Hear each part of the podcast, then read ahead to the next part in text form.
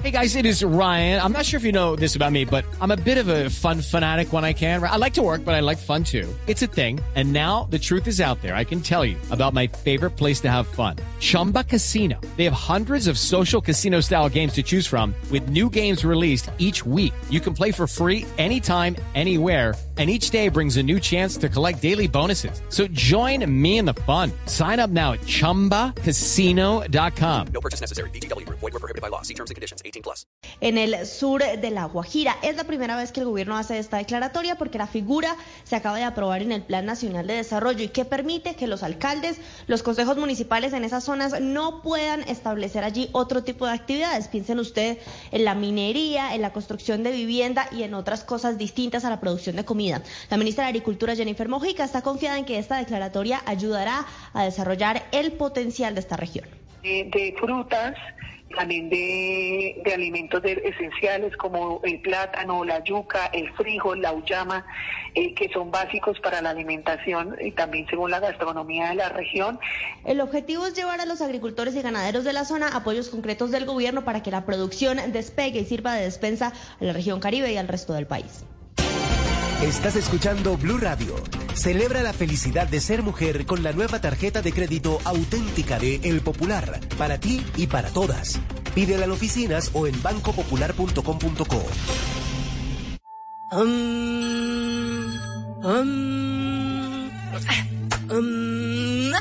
ella no es la mejor meditando, pero sí ganando buena rentabilidad invirtiendo su prima con el CDT ganador del Popular. Gana ya abriendo tu CDT desde 300 mil pesos a partir de 90 días. Además, gana premios sin rifas ni sorteos por abrir o renovar tu CDT desde 20 millones de pesos a partir de 180 días. El que la tiene clara, gana. Conoce más en bancopopular.com.co. Hoy se puede, siempre se puede. Aplica términos y condiciones. Vigencia del 27 de marzo 31 de diciembre de 2023. Somos Grupo Aval, Vigilado Superintendencia Financiera de Colombia. Papá también es una madre.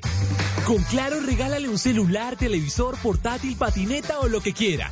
Y lo mejor, lo llevas a cuotas. Llama a numeral 400 o visita nuestros puntos de venta. Oferta válida del 1 al 30 de junio de 2023. Conoce términos, condiciones y financiación en claro.com.co. Y ahora en Blue Radio, la información de Bogotá y la región. Qué noticia importante a esta hora en la Procuraduría que pide reconsiderar o suspender eventos con aglomeraciones en las fiestas de San Pedro en el Espinal. Eso en el departamento del Tolima y le manifestó al alcalde del municipio la preocupación por la inexistencia de preparación para este tipo de eventos. Juanita Tobar.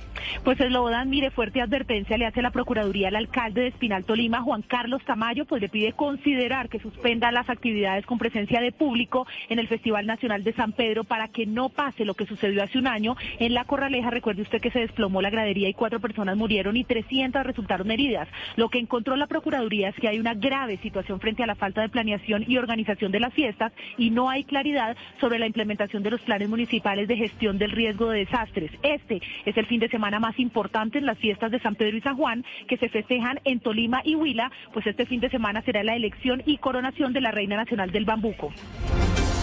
Gracias, Juanita. Entre tanto, la Contraloría General inició un proceso de responsabilidad fiscal por la pérdida del patrimonio de la caja de retiro de las fuerzas militares en la construcción de un polémico complejo de oficinas en el norte de Bogotá. Ana María Celis. Se trata de un posible daño patrimonial que asciende a 14 lotes valorados en 543 mil millones. Se descubrió que la caja de retiro de las fuerzas militares transfirió los derechos de propiedad a una sociedad fiduciaria sin recibir en el plazo acordado la torre 2 y 289 estacionamientos equivalentes a 16 mil metros cuadrados del proyecto América Centro de Negocios. El proceso de responsabilidad fiscal se originó a partir de hallazgos fiscales derivados de una auditoría financiera.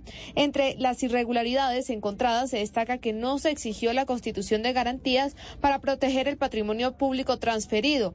Se han vinculado además a un contraalmirante varios generales de las fuerzas militares, de la Fuerza Aérea y dos funcionarios civiles. Vale la pena recordar que el presidente Gustavo Petro pidió en su momento investigar a fondo los hechos e incluso anunció su intención de buscar una reunión con la Contraloría para explorar posibles alternativas de recuperación de los fondos.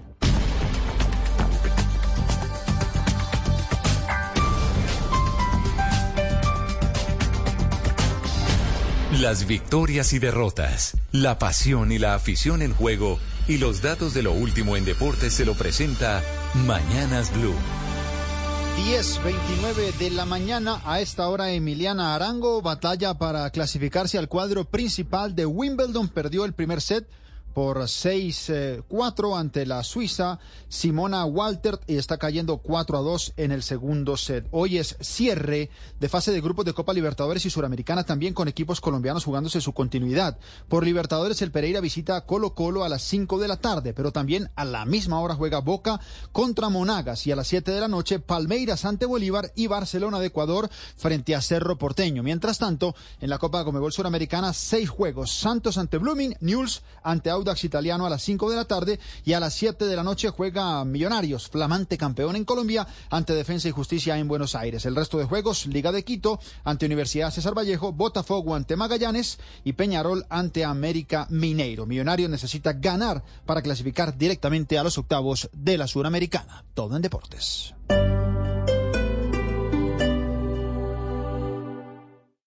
Esta es Blue Radio.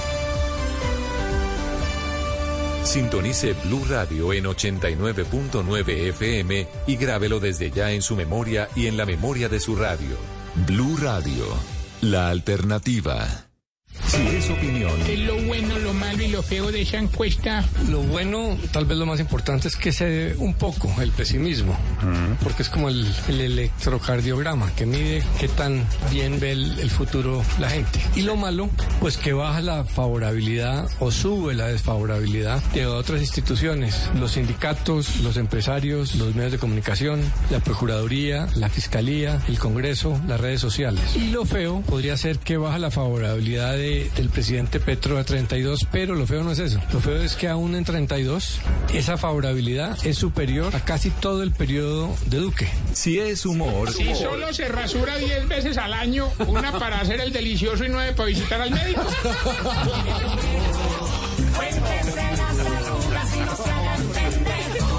Voz Populi, de lunes a viernes desde las 4 de la tarde. Si es opinión y humor, está en Blue Radio, la alternativa.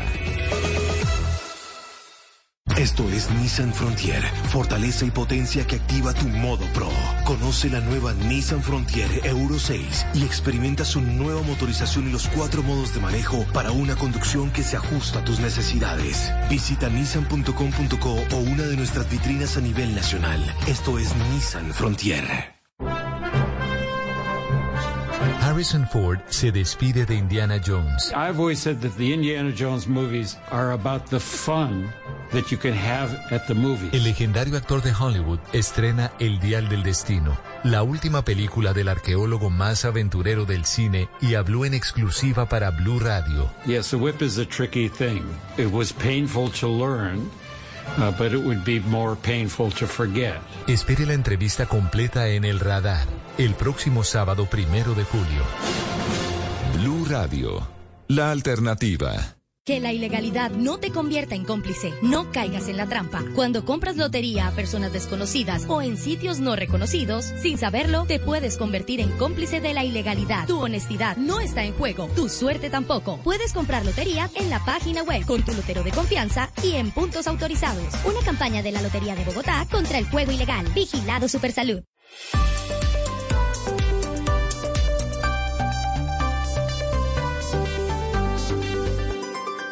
Seguimos conectados en Mañanas Blue. Desde este momento dirige Camila Zuluaga. En Colombia son las 10 de la mañana 33 minutos y aquí seguimos conectados con ustedes en Mañanas Blue. Vamos hasta la una de la tarde. Ya saben que todos los días estamos desde las 4 de la mañana acompañándolos. Hoy es 29 de junio, jueves 29 de junio. Doña Claudia Palacios, hoy es el Día Nacional de la Lechona, que es ese plato que le gusta... eh, sí, señora, Día Nacional de la Lechona. ¿Le gusta a usted la lechona o no le gusta la lechona? Bueno, me fascina. O sea, y si uno y si uno va por carretera, digamos de, de acá de Bogotá al Valle del Cauca, de donde yo soy, entonces pasa por el Tolima y en las carreteras hay hay partes donde están vendiendo la lechona ahí afuerita en la carretera. Entonces esa es una parada obligadísima. En Bogotá, usted sabe que yo, yo de hecho nunca en mi vida he probado la lechona, pero sé que es uno de los platos gastronómicos más importantes de la comida nacional. Sé que además incluso de exportación. Yo sí creo que de esas eh, delicias culinarias que tiene Colombia, la lechona es una de las más importantes. En Bogotá, sé, Claudia, que ya que ganó Millonarios, la estrella número 16, una de las más famosas es la del Estadio El Campín. Siempre he ¿Ah, sí? Que una de las lechonas más famosas, de hecho, Sebastián, ¿usted come lechona? ¿Le gusta la lechona?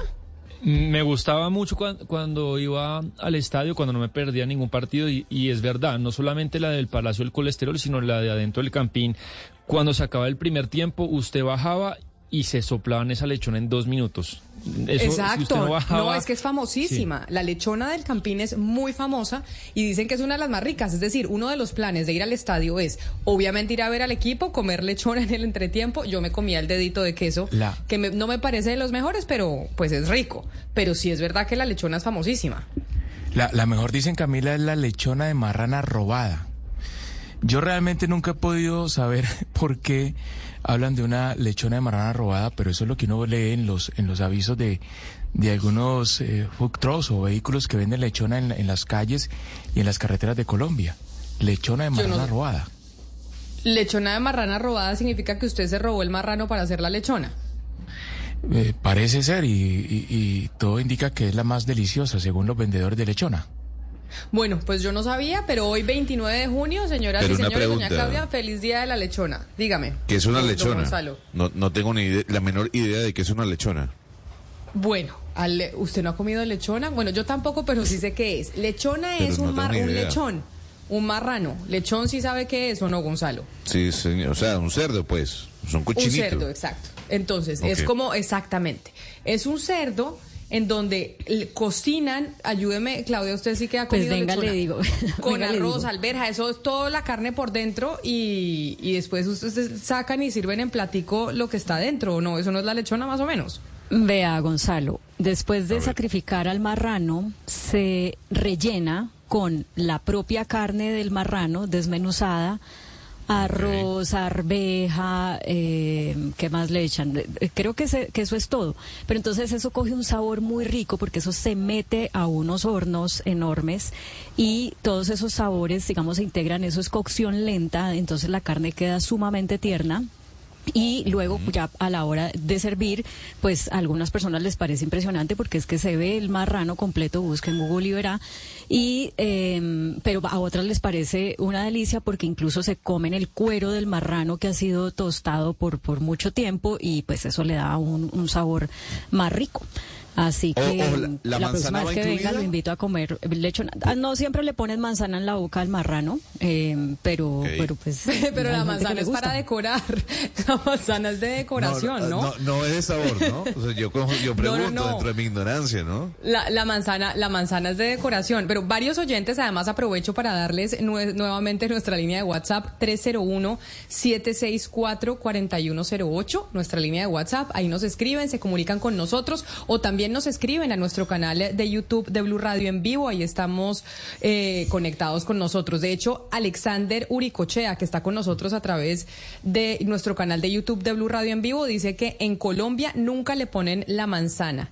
Y otro oyente que está conectado a través de YouTube dice que la lechona es sin arroz, que solo con carne. Ah, Eso yo no Pero depende de la zona del país. No, hay Sí. zonas Ah, del país donde sin arroz no puede faltar la lechona, pues. Sí, y hay una cosa, Claudia, que también, pues, y no quiero dañar la fiesta, pero, pero Gran Bretaña también sirve lechona. También sirven lechona, también ponen el marranito y ponen el marranito ahí acostado. Claudia, lo siento mucho, pero pues. Eh, pero sí, eso yo sé que sabe yo tengo más de Ana debilidad. Yo sé que Cristina, yo tengo más de. Yo a donde salgo veo, veo lo paisa, veo lo colombiano, veo aquí, ves, donde uno ve en Gran Bretaña hay lugares donde también tienen la misma lechona y digamos un lugar que es muy popular. Hubo en Medellín una, un- pues mucho tiempo, un lugar que era muy famoso que se llamaba Alberto Lechona, donde vendían unas, unas lechonas famosísimas. Y, eh, por ejemplo, en Gran Bretaña también hay un lugar que se llama Oink. Y en Oink son unas lechonas muy famosas. No se parece a la lechona. eh, Pero yo creo que allá, Ana. Cristina, allá no están celebrando el Día Internacional de la Lechona. Ese Día Internacional de la Es Lechona. Yo le averiguo, Camila, no creo. Sí. Pero- del pero ¿sabe Tolima y del cosa? Huila para el mundo. Pero mire, lo mejor de la lechona España es el muy- cuerito.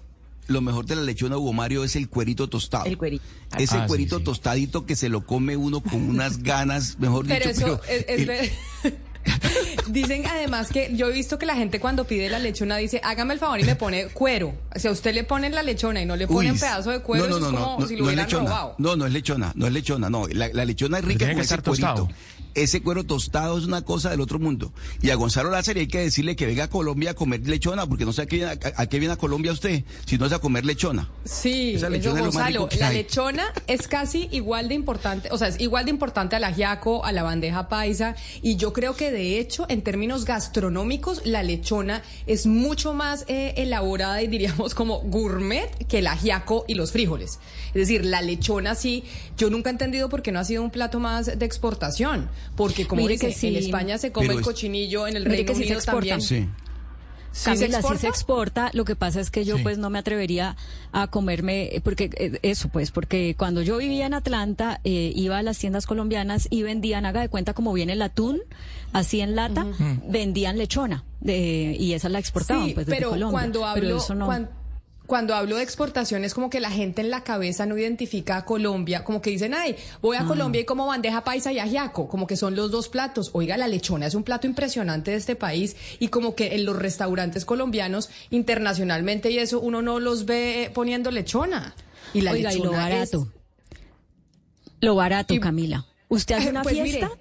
y compra una lechona y atiende por ahí a 100 personas. Y barato Oiga, pues por por- eso le sale la el lechona es reina en campaña, ¿no? Vamos a ver cuántas lechonas y cuántos lechones se sacrifican ahorita con miras a octubre, ¿no? Que es que en, en campaña eh, hacen eh, bastantes lechonas. De hecho, mire, Claudia, usted que estaba hablando del Valle del Cauca. Jairo nos escribe al 301-764-4108 y nos dice que Villa Gorgona es un corregimiento Ah, que está entre. Cali y el municipio de Candelaria, que el plato de lechona cuesta 10 mil pesos allá en ese, en ese corregimiento en Villa Gorgona. Ahí Consuelo nos dice que un abrazo azul, un abrazo muy grande, doña Consuelo, que este fin de semana se celebra el Día de la Lechona en la calle 27 Sur en Bogotá. Gonzalo y otro oyente le dice que hay unas empanadas de lechona, de hecho Claudia Vargas, que se consiguen empanadas de lechona y que son buenísimas. Yo no sabía que eso existía. Y otro eh, señor, don Jairo, nos dice que la mejor lechona, no, sé si usted Claudia la ha probado, es la de Carulla y que dice que es deliciosa y que muy fresca. O sea, en Carulla usted también eh, le venden lechona. Y nos dicen desde el Tolima que no digamos que arroz en la lechona, que eso en el Tolima es un atentado contra tremendo plato, Claudia. Entonces, ¿en dónde Sí, sí, no, se le mete sé. arroz y en dónde no? No, en el valle. En el valle del Cauca la lechona es con arrocito y es una delicia. Y ya que el oyente que nos escribió hablándonos de la lechona de Villa Gorgona, eh, allá en el valle, eh, pues déjeme hacerle aquí una cuña a la señora Nelsi, que es a la que le he comprado las lechonas toda la vida para las fiestas de la casa. Y esa, no, sí, de verdad. Y esa señora, a punta de vender lechona, sacó a sus hijos adelante, porque es que esa es la otra, la otra, digamos, eh, pata, si se quiere, que es cómo se, cómo es un motor de desarrollo para muchas mujeres preparar esta comida. Esa señora eh, mandó a hacer unos hornos porque se le creció ese negocio impresionante por la sazón de la lechona, pero no es ella el único caso allá en Villa Gorgona. Allá vi- muchas familias viven de vender lechona. Bueno, pues feliz Día Internacional de la Lechona. Yo sé que es uno de esos platos importantísimos de nuestro país y por eso a celebrarlo en el Huila, en el Tolima y bueno, en todos los sitios de Colombia en donde se hace lechona. Hay muchas noticias. Hoy es jueves 29 de junio, se nos está acabando este mes y bueno, ya pasamos la mitad del año. Apenas terminamos junio, así que ya se acaba la primera mitad de este 2023. Y en medio de la mitad del 2023, Madonna Gonzalo tenía pues programada una especie de conciertos que le tocó cancelar precisamente por cuenta de su enfermedad y que entró eh, a urgencias. ¿Qué fue lo que le pasó a Madonna que hizo cancelar su gira? Le actualizo la información que acaba de salir hace cuestión de minutos cuando estábamos hablando de la lechona, Camila. Madonna ya fue dada de alta, estaba en las unidades, eh, en una unidad de cuidados intensivos en un hospital de Nueva York. Viajó a su casa en helicóptero, en una am- am- ambulancia en helicóptero. Eh, a ver, lo que pasó con Madonna es que sufrió una complicación debido, en este caso, a una infección bacteriana grave. ¿Qué la hizo que el día de ayer tuviese que ingresar de manera o, o en emergencia dentro de un hospital en la ciudad que nunca duerme? Estuvo allí eh, reposando, pero repito, en la unidad de cuidados intensivos y lo que ha dicho ya el manager de la cantante es que la misma ha sido trasladada a su casa para el reposo. Todas las noticias eso- giran, señora, adelante. No, no, no, le iba a decir yo que y por eso en honor a la reina del pop, porque ella sí es la reina, pues pongamos una de sus mejores canciones, de las más icónicas, a propósito de lo que usted nos está contando de Madonna, esa reina de la música moderna. Aquí pongamos Like a Virgin, que yo creo que es una de sus canciones más conocidas a nivel internacional.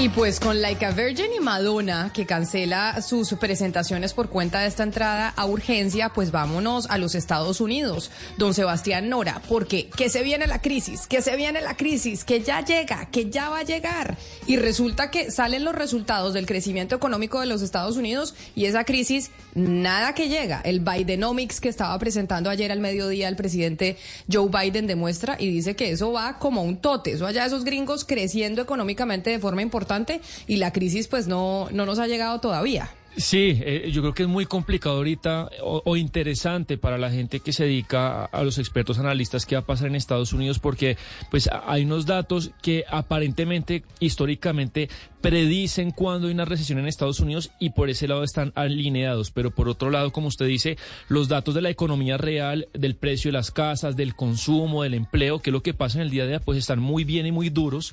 Entonces la gente no sabe un poco qué va a pasar. Puntualmente qué pasó el día de hoy y obviamente que Camila le, le importa a Colombia porque es nuestro mayor socio comercial y porque es la mayor economía del mundo. Se volvió a revisar por parte de la Secretaría de Comercio, eh, su oficina de estadística, el PIB de Estados Unidos en el primer trimestre. Primer trimestre es enero, febrero y marzo y lo volvieron a revisar porque, bueno, no les calzaba y el la conclusión es que se creció dos puntos. Eso incluso es casi el doble de la, del dato inicial. Entonces lo que se sabe es que Estados Unidos, gracias a las exportaciones y, a- y también al incentivo del gasto público del gobierno, pues en el primer trimestre fueron dos puntos. El primer trimestre del 2022, que uno también se compara con eso porque le dice de dónde viene, es que fue de 2.7, es una desaceleración, pero igual lo que dice usted es que la economía está creciendo, que está bien.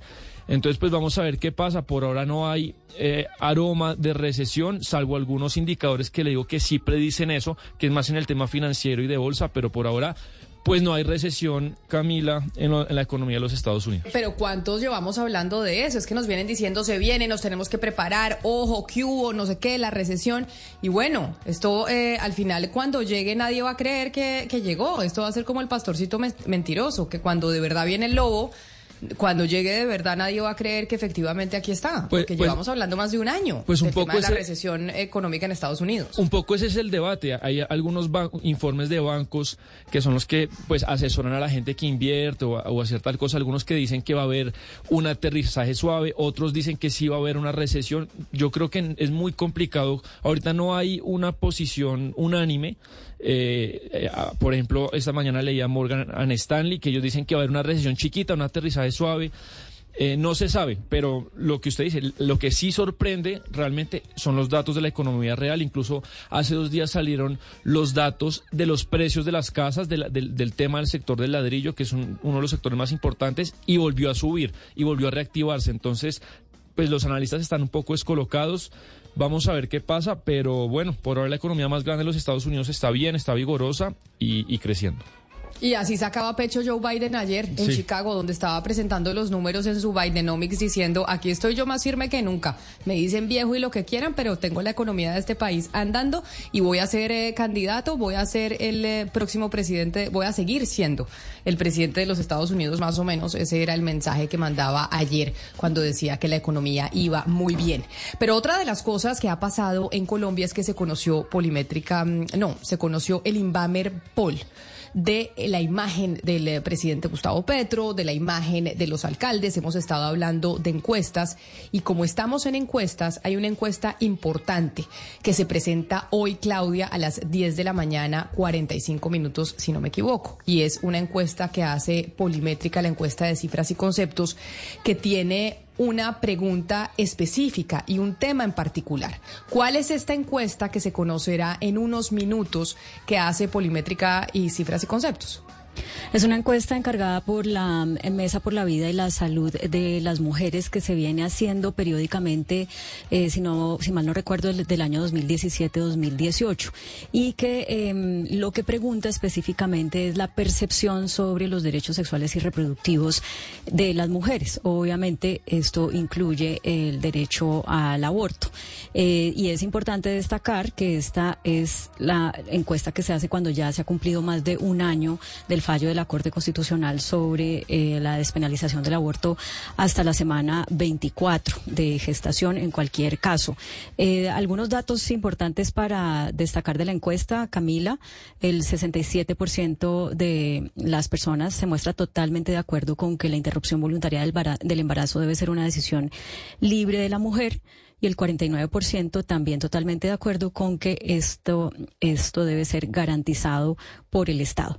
Pero si a usted le parece, para comentar más sobre estas cifras, pues tenemos a una invitada en la línea. ¿Con quién vamos a hablar? ¿Quién nos acompaña hasta ahora? Laura Castro González es la vocera de la Mesa por la Vida y la Salud de las Mujeres. Laura, bienvenida. Hola, buenos días Claudia y buenos días Camila, también para toda la mesa de trabajo y la audiencia. ¿Cómo reciben ustedes esta, estos resultados, sobre todo mirándolos comparados con los de los años anteriores y con los avances que ha habido específicamente por el fallo de la Corte? Eh, ¿Ha mejorado la percepción? ¿Es más favorable ahora la percepción eh, respecto a la interrupción voluntaria del embarazo que antes o al contrario eh, se evidencian ciertas resistencias? Bueno, pues lo primero que quisiera agregar es que esta es una encuesta que nosotras hicimos por primera vez en el año 2017 en alianza con la firma Cifras y Conceptos. Hicimos una siguiente medición en el 2021 y la repetimos ahora en junio de 2023. Es una encuesta importante porque nos ha permitido medir la recepción y, y las percepciones que tiene la opinión pública en materia de derechos sexuales y reproductivos y puntualmente frente a la despenalización del aborto. Esta encuesta nos muestra que en Colombia sigue habiendo una favorabilidad al ejercicio y la libre decisión por parte de las mujeres en asuntos de salud sexual y reproductiva y que también eh, hay suficiente pues información importante en materia de aborto en Colombia. Hay de, de las personas encuestadas, el 46% dicen sí haber recibido información eh, sobre interrupción voluntaria del embarazo. Y de este grupo de personas, el 37% lo ha recibido de medios de comunicación y el 33% en un centro de salud. Así que estas, estas un- son unos, unos resultados importantes porque dan cuenta de la información que está circulando en este tema y cómo también se está avanzando hacia la despenalización social de esta práctica. Pero entonces lo que podríamos concluir o lo que se concluye con esa encuesta que se hace sobre el tema de los derechos eh, reproductivos, sexuales y reproductivos de la mujer es que la mayoría de los colombianos están de acuerdo con el derecho de las mujeres a interrumpir un embarazo. Eso es, eh, digamos, como la principal conclusión de la encuesta que dice, oiga, en Colombia la gente, a pesar de los debates que hay en medios de comunicación, los referendos que se quieren eh, hacer y demás, la mayoría de los colombianos están de acuerdo con que una mujer tenga el derecho a interrumpir un embarazo. Mira, la pregunta puntualmente que planteamos desde cifras y conceptos y la mesa es qué tan de acuerdo o en desacuerdo está con que las mujeres que abortan voluntariamente vayan a la cárcel. Y aquí el resultado es que el 61% está totalmente en desacuerdo con que las mujeres que abortan vayan a la cárcel. Y de esto, digamos, se deduce la, despenalización eh, de esta práctica y al despenalizarse eh, la práctica de, aborto, se deduce también que las mujeres pueden acceder a servicios legales y seguros y así lo ha determinado el Ministerio de Salud en su resolución 051. De hecho, también gran parte de la información que han recibido las personas es que, es que el aborto en Colombia es un derecho y es un procedimiento de salud seguro. Pero entonces, eso, la pregunta concreta que se hizo en la encuesta es si que que las mujeres que interrumpen voluntariamente su embarazo deberían ir a la cárcel o no. Pero no se le pregunta a la, a la ciudadanía o a la audiencia que, que, que, encuestaron si están de acuerdo, más allá de incluir el tema de que vayan a la cárcel o no, si están de acuerdo con que las mujeres tienen el derecho de interrumpir voluntariamente su embarazo. ¿Esa pregunta se hace en la encuesta o esa pregunta no se hace? Sí, esa pregunta también se hace en la encuesta, se pregunta en una escala de 1 a 6 qué tan de acuerdo o en desacuerdo está con la afirmación de que la IVE es un derecho y se encuentra que hay un 48% de los encuestados que están totalmente de acuerdo. Y este porcentaje aumenta eh, cuando entramos a ver las personas que tienen estudios universitarios y universitarios y de, y de pregrado y aumenta también en el porcentaje en el grupo de personas que tiene una afiliación ideológica de izquierda. Pero entonces, 48% dice que sí debe ser un derecho eh, de las mujeres, que la mujer tiene el derecho a interrumpir su embarazo eh, voluntariamente, pero el 52% dice, eh, dice que no o, hay un porcentaje que dice que no sabe, no responde. ¿Por qué le estoy haciendo estas preguntas? Porque quiero entender culturalmente en Colombia, porque muchas veces, digamos, como que la normativa judicial y legislativa y todo puede ir por un lado distinto a lo que ya estamos nosotros eh, avanzados eh, como sociedad, que incluso fue lo que pasó en, eh, los Estados Unidos en un, en un momento dado, que ya la sociedad había cambiado tanto a pesar de que la legislación iba en contra. El 48% dice que sí es un derecho. ¿Qué porcentaje del, país cree que no? Mira, el 48% está de acuerdo con la afirmación de la IBE es un derecho, hay un 33% que está totalmente en desacuerdo y un 19% que se muestra neutro ante esta afirmación.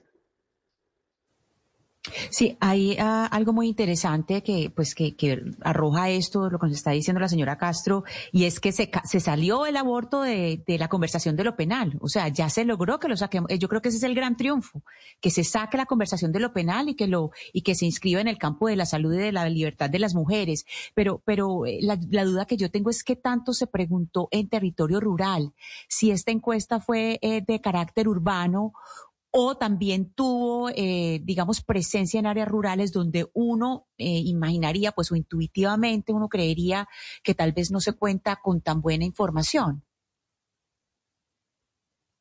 Quisiera primero reaccionar a tu, a tu comentario y es en efecto hay un avance y un cambio en los términos, en la conversación en que se ha abordado la discusión pública sobre el aborto, porque cada vez menos estamos en debe ser o no debe ser un delito y estamos avanzando hacia el reconocimiento de la conversación del aborto como un asunto de salud pública y como un servicio de salud que se debe prestar como cualquier otro servicio de salud sexual y reproductiva, los cuales hacen parte o están reconocidos dentro del derecho a la salud. Y menciono esto también porque ha sido uno de los objetivos del movimiento Causa Justa que logró la despenalización del aborto el año pasado, no solamente obtener un fallo histórico como el que obtuvimos, sino también transformar la conversación pública en, en este tema. Ya sobre la pregunta que me planteas, el ámbito del estudio está referido a zonas urbanas de las ciudades de Bogotá, Medellín, Cali, Barranquilla, Santa Marta, Manizales, Villavicencio, Valledupar, Pereira, Ibagué, Cúcuta y Cartagena. Y el tamaño de la muestra es de 1.722 encuestas, que está dividido, como mencioné anteriormente, en diferentes regiones del país. Laura, Em, en, en, el 2017, cuando ustedes hicieron esta encuesta por primera vez, salía que el 47% de las personas dijeron que la interrupción voluntaria del embarazo debe ser una decisión libre de la mujer. Hoy, ante esa misma pregunta, eh, 67% de la gente dice que debe ser una decisión libre de la mujer. O sea, evidentemente un 20% más están diciendo esa debe ser una decisión libre de la mujer. No obstante, pues tenemos, y aquí en el programa lo hemos comentado, eh, que hay una parte de la población que ante eso eh, ante los avances, digamos, de, en el derecho para despenalizar, para aumentar el número de semanas, en fin, pues opone fuertes resistencias y esos discursos, sobre todo enmarcados en ámbitos de campaña electoral, pues tienden a calar mucho para dirigir el voto de las personas. Fíjese nada más, eh, el año pasado eh, Federico Gutiérrez y el candidato del Partido Conservador decían, después de que salió el fallo de la Corte, vamos a promover un referendo para tumbar el fallo de la Corte si somos elegidos presidente. Y eso cala, eso cala en la gente. ¿Cómo analiza usted que a pesar de este aumento, digamos, en la percepción de que es la mujer la que debe decidir esto y nadie más, esos otros discursos se puedan capitalizar políticamente y den votos? Yo creo que esa es una pregunta muy, muy interesante porque permite conjugar varios elementos que entran eh, en la decisión de un votante. Y es como votantes muchas veces solemos tener atajos cognitivos para, para tomar la decisión de votar por X o Y persona. Y muchas veces esos candidatos o candidatas aprovechan esos atajos cognitivos para llenar el debate público con desinformación. De hecho, tenemos eh, la experiencia muy lamentable en términos históricos del uso de los términos de ideología de género en toda la discusión sobre el plebiscito por la paz. Y con esto quiero también hacer un llamado y un reconocimiento, un dato que es muy importante de esta encuesta y es pensando nosotras con cifras y conceptos, preguntamos, pensando en las siguientes elecciones, es decir, las elecciones regionales para 2023 y las presidenciales para 2018, ¿usted considera que es importante que los candidatos defiendan los derechos de las mujeres? Y frente a esta afirmación, en 2017 estaban de acuerdo el 80% de los encuestados y hoy en 2023 respaldan esta afirmación el 93% de las personas encuestadas. Y con esto quiero mencionar que cada vez más la agenda de derechos de las mujeres debe hacer también parte de la agenda programática y de campaña que tengan los candidatos, pues los derechos de las mujeres no están aislados de la construcción democrática y puntualmente los asuntos de derechos sexuales y reproductivos no atañen solamente a las mujeres, sino que involucran, digamos, a la sociedad en el amplio ejercicio de la justicia y de la democracia. Laura, la, cuando ustedes hicieron esa encuesta la primera vez, eh, los resultados les mostraron que podía haber ambiente para presentar una demanda para despenalizar el aborto. Y eso fue lo que hicieron, ¿no? Ustedes se unieron con otras organizaciones y presentaron la demanda causa justa y en efecto lograron esa despenalización. Con estos nuevos resultados, ¿Qué sigue para ustedes en la lucha por la despenalización del aborto? ¿Una nueva demanda? Un... ¿Qué, ¿Qué, sigue? Pues nosotras desde el movimiento Causa Justa, desde el día uno del fallo histórico, estamos concentradas en diferentes frentes de trabajo. Uno es aportar en la implementación de la sentencia y esto para nosotras se traduce en el acceso a servicios seguros, legales y oportunos eh, de interrupción voluntaria del embarazo. Y ahí un avance muy importante es la resolución 051 de 2023 del Ministerio de Salud. Un segundo frente de trabajo refiere a la protección legal y política de este fallo, pues como sabemos los ataques y los intentos de retroceso vienen de diferentes actores y son constantes. Lo vemos, digamos, también en otras experiencias transnacionales y proteger este fallo creo que es una de las principales responsabilidades que tenemos como sociedad, pero además un compromiso ético que tenemos con las mujeres que han tenido que acceder en la historia a abortos inseguros e indignos. Y en el último frente de trabajo estamos ah, aportando a la despenalización social del aborto, que no es más que la creación de entornos de legitimidad donde todas las mujeres, todas las decisiones que las mujeres tomamos sobre nuestros propios cuerpos pueden tomar, ser tomadas sin ser tachadas ni discriminadas. Y esto atañe no solamente a los derechos sexuales y reproductivos, sino también incluso al ejercicio de los derechos civiles y políticos. Así que nuestro compromiso con la sentencia es absoluta y ahora estamos concentradas, digamos, en seguir aportando a la transformación del debate y los cambios en la opinión pública. Pues es Laura Castro, vocera de la Mesa por la Vida y la Salud de las Mujeres, que fueron los que ordenaron esta encuesta con cifras y conceptos para saber lo que están pensando los colombianos sobre el derecho de las mujeres a interrumpir voluntariamente su embarazo. Laura, mil gracias por haber estado aquí con nosotros. Feliz día. Muchas gracias a ustedes y buen resto de día. Son los resultados eh, de la encuesta en donde de todas maneras, Claudia, todavía no en el, en, el de si se considera un delito o no se considera un delito, pero todavía hay una especie de polarización en torno al tema de si los colombianos consideran que eh, la interrupción eh, voluntaria del embarazo es un derecho de las mujeres. Pues es que em, sí, fíjese que donde dice la, la IVE, o sea, interrupción voluntaria del embarazo, es un derecho, si bien la mayoría, que es el 48%, dice que está totalmente de acuerdo, hay un 33% que dice que está totalmente en desacuerdo y no es un 33%, o sea, un 33% es una cifra eh, considerable y además hay un 19% que dice no sabe, no responde. Entonces, perdón, dice ni, ni de acuerdo ni en desacuerdo.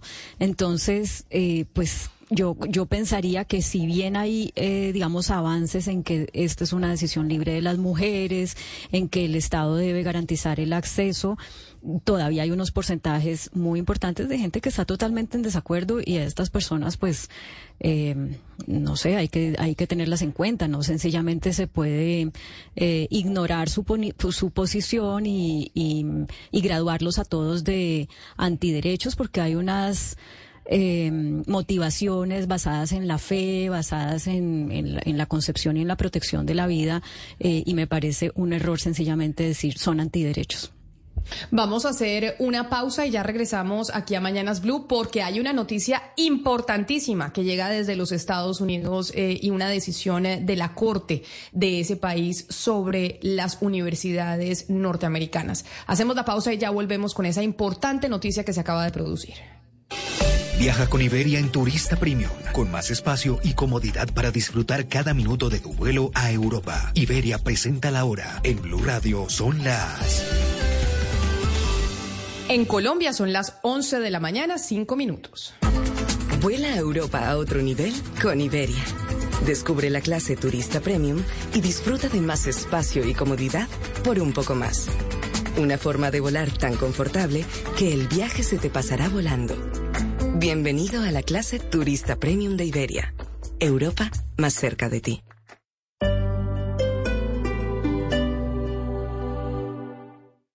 Esta es Blue Radio. Sintonice Blue Radio en 89.9 FM y grábelo desde ya en su memoria y en la memoria de su radio. Blue Radio, la alternativa. Esto es Nissan Versa.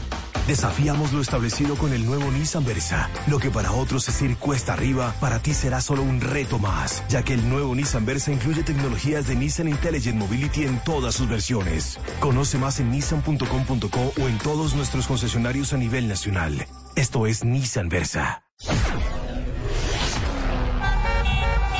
Más de 300 agentes civiles de tránsito controlamos y regulamos la movilidad de Bogotá. Somos autoridad y cumplimos las mismas funciones de la Policía de Tránsito. Soy la agente Francisca Bravo. Y el agente Pablo Suárez. Hacemos parte del Cuerpo de Agentes Civiles de Tránsito y Transporte de Bogotá. Portamos un uniforme azul con nuestro nombre y apellido, así como una placa visible. Recuerda acatar las normas de tránsito. Evita sanciones. Secretaría de Movilidad, Alcaldía de Bogotá.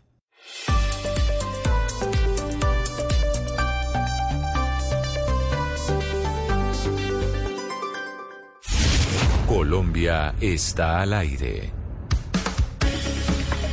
Seguimos al aire aquí en Mañanas Blue. Les habíamos anunciado antes de la pausa que hay una noticia importante que se produce en la Corte de los Estados Unidos en donde echa para atrás Gonzalo Lázari las acciones afirmativas en las universidades de ese país. ¿Eso qué significa? ¿Qué significa? Que la pues Corte acabe de decidir que las acciones afirmativas para admisiones en las universidades norteamericanas se acaban de caer.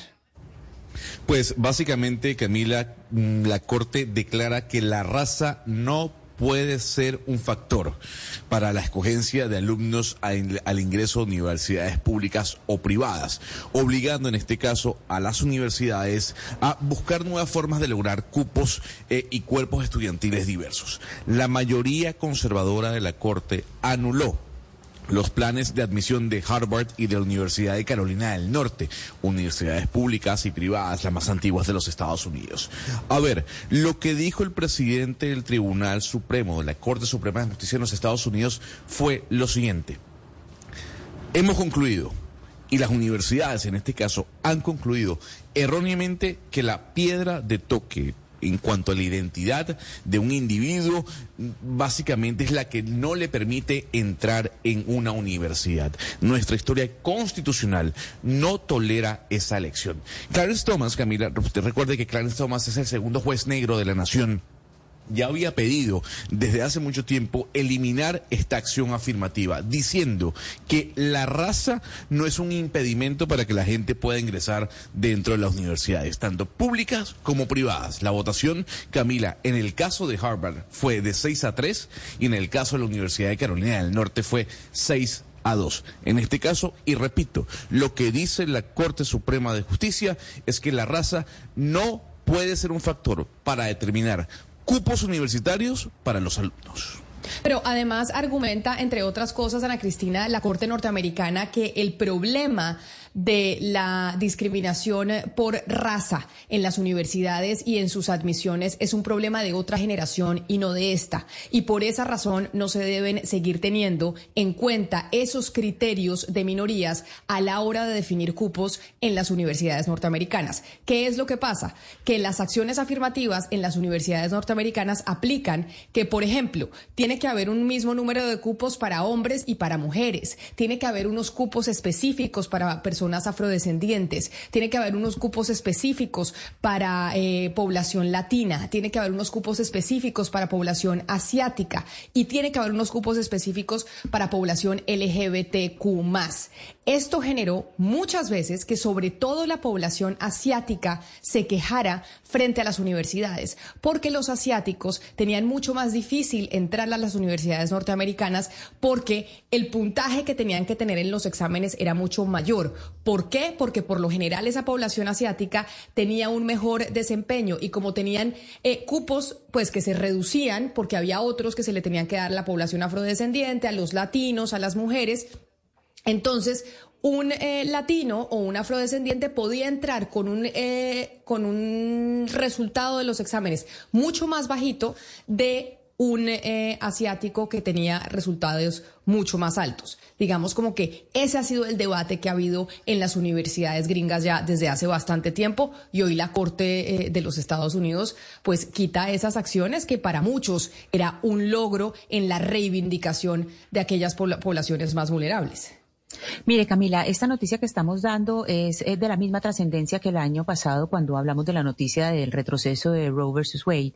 Es eh, de la misma trascendencia porque aquí lo que se está hablando es de un retroceso de casi cuatro décadas en la implementación de acciones afirmativas y hay que entender, eh, pues primero que todo, que estamos hablando de un país donde hay una base inmigrante pues eh, bastante importante y por eso estamos hablando de cuáles son los que son las razas que han, aquí estamos estamos hablando esencialmente de raza porque las dos demandas que, que originan este fallo del que estamos hablando es por raza, como nos decía González, en las universidades de Carolina del Norte y Harvard, y entonces lo que están diciendo es, hay eh, una representación, hay unas representaciones que cambian según funcionen estas, estas acciones afirmativas. El periódico de Washington Post hizo eh, un estudio muy interesante sobre lo que significó en los últimos 30 años esa eh, representación y pues lo que y lo que significó pues en, en, en las universidades y mostraba cómo en las universidades había o en las universidades hay una sobrerepresentación de personas de raza blanca en seis puntos, de asiáticos en tres puntos. Imagínense, aún, con, aún cuando hay eh, puntajes, cuando se les exige más y ellos están sobre representados los asiáticos, a los únicos que se les considera en situación de paridad es, a los hawaianos y personas que eh, vienen de islas del Pacífico, que eso se considera como una etnia, lo, clasifican como una etnia, y están eh, representados por lo bajo, están debajo de la línea. Por un punto, por un punto por debajo están los americanos nativos, los norteamericanos nativos, tres puntos por debajo los hispánicos y cuatro puntos los multirraciales. Entonces, aquí lo que nos están diciendo en el Washington Post es, una vez empiece a entrar esto, porque supimos que en, el año 2021 hubo algunos que sacaron ese tipo de, políticas, es decir, ya esto se hace general, pero desde 2021 ya había algunas universidades que habían eh, abolido esas políticas de, acciones afirmativas. Dice, esto va a perjudicar muchísimo a las minorías. Y esto, eh, Camila, eh, ahí entra una discusión muy interesante y es los factores para equilibrar la cancha que uno dice que las cosas han cambiado, pero pues las cosas no han cambiado tanto. Uno no puede, uno no puede comparar a un inmigrante y como está la situación de inmigración ahora, a un inmigrante que arranca de cero con una persona blanca eh, o con un hombre blanco eh, norteamericano que sea nacido allá, no lo puede comparar usted con, por ejemplo, con un colombiano que migre el día de hoy. Usted no los puede poner, la, cancha no queda nivelada. Usted no puede poner un muchacho de 12 años que migre hoy con sus papás a los Estados Unidos, un colombiano, no tiene las mismas condiciones de arranque que un joven blanco que haya nacido en los Estados Unidos eh, para ingresar a una universidad si no se tiene eh, estas acciones afirmativas. Acaba de sacar CNN una especie de sondeo que hace con eh, las audiencias en, donde se le pregunta a los, a los norteamericanos que si están de acuerdo con que la raza sea tenida en cuenta o no a la hora de hacer admisiones en las universidades gringas. El 50% de a quienes les preguntaron dicen que no que no están de acuerdo con que la raza sea tenida en cuenta. El 33% dice que sí y el resto no, pues no está segura. Lo que quiere decir es que sí en la mayoría hoy, pues según esos números que acaba de mostrar CNN, no están de acuerdo con que se siga teniendo en cuenta la raza. Pero en el 301-764-4108, que es nuestra línea de WhatsApp, nos escribe un oyente que se llama Giovanni y nos dice, Camila, ahí están las consecuencias de haber elegido al eh, presidente Donald Trump en su momento. Recordemos que el eh, presidente Trump nominó a dos, si no estoy mal, ¿no, Gonzalo? Dos de los eh, magistrados que están hoy en la Corte Suprema de los Estados Unidos. Y que, y dice además, nuestro referente democrático se va a convertir en una cuna de la ignominia, el retorno a los sectarismos de raza y de género y a la xenofobia. Es la opinión de un oyente, pues que obviamente no está de acuerdo con esta decisión eh, de la Corte, pero que decisión de la Corte principalmente, más que un eh, reclamo que ha hecho los eh, norteamericanos blancos, hombres, ha sido un reclamo que han hecho las comunidades asiáticas, que han hecho los asiáticos. Y lo que vamos a ver entonces es las universidades, si hoy usted ve lleno de asiáticos las universidades gringas, ahora mucho más, porque realmente por encima de los eh, norteamericanos blancos están los asiáticos que siempre tienen mejores resultados en, eh, en los exámenes. Es que fíjese que aquí tuvimos a una representante de la comunidad asiática que estaba en contra de esa posición de algunas universidades diciendo, no, no, no, no, los discriminados no son los afroamericanos, somos nosotros que nos estamos viendo, nos estamos viendo afectados. Pero fíjese bien que le tengo un datico, Camila. En las ocho universidades de la Ivy League, que digamos son las universidades más importantes de los Estados Unidos, la cantidad de estudiantes no blancos aumentó en un 55% entre el año 2010 y el año 2021. Ese grupo, que incluye estudiantes nativos americanos, asiáticos, afroamericanos, hispanos, representó el 35% de los estudiantes en esos campos durante el año 2021. O sea, el crecimiento sí ha sido notorio. La pregunta es, ¿estas ocho universidades de Ivy League eh, utilizan la misma metodología que Harvard, por ejemplo? No lo sabemos, pero sí ha habido un crecimiento en el, en el, en el ingreso de estudiantes de minorías raciales a las universidades de los Estados Unidos, al menos desde el año 2010. Pero lo que sí es cierto que, bueno, esto, esta, esta es una decisión sobre Harvard y Stanford, pero lo que sí es cierto es que la mayoría de universidades Ivy League en los Estados Unidos utilizan esos criterios de acciones afirmativas para seleccionar a sus estudiantes. Eso no cabe duda que sucede en Berkeley, no cabe duda que sucede en Columbia, que sucede en NYU, en las, en, eh, no sé si Georgetown esté dentro de mm, esa política de acciones afirmativas, pero sí la mayoría de las universidades gringas lo están haciendo sobre todo, eh, Claudia, de las universidades más importantes dentro de los rankings mundiales. Estamos hablando de las, las mejores universidades del planeta que aplicaban ese criterio de raza para darle cupos específicamente a ciertas eh, minorías y que la Corte acaba de decir en ese país que ese criterio ya no se puede utilizar. Mire lo que dice Lee Bollinger, el presidente de su universidad, Camila, de Columbia. Dice, se esperan, esperamos cinco años de caos eh, para ajustar esta nueva normativa legal que ha emitido la, la Corte, eh, porque en, en, las universidades y en muchas escuelas hay comités precisamente para implementar esto de no discriminar eh, por razones de etnia.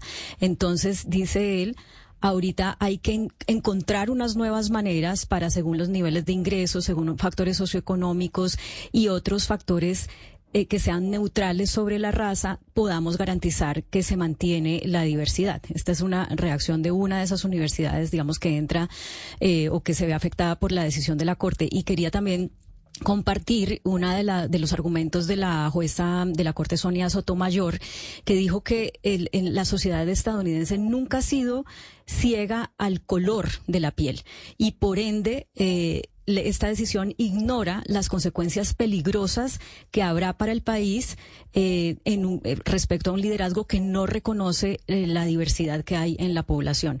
Pues es una lástima realmente porque eh, no hay, digamos, hay noticias que nos muestran en el día a día cómo, cómo a las personas de raza negra eh, las, las eh, agreden más en la calle, las enjuician de una manera más dura, eh, las cárceles están más llenas de personas de raza negra, cómo esa evidencia no juega, digamos, a favor de mantener eh, una medida como esta que ha permitido que las personas de una raza que ha estado relegada puedan, eh, digamos, participar en las universidades y en la educación de manera que puedan salir de esos guetos donde han estado históricamente.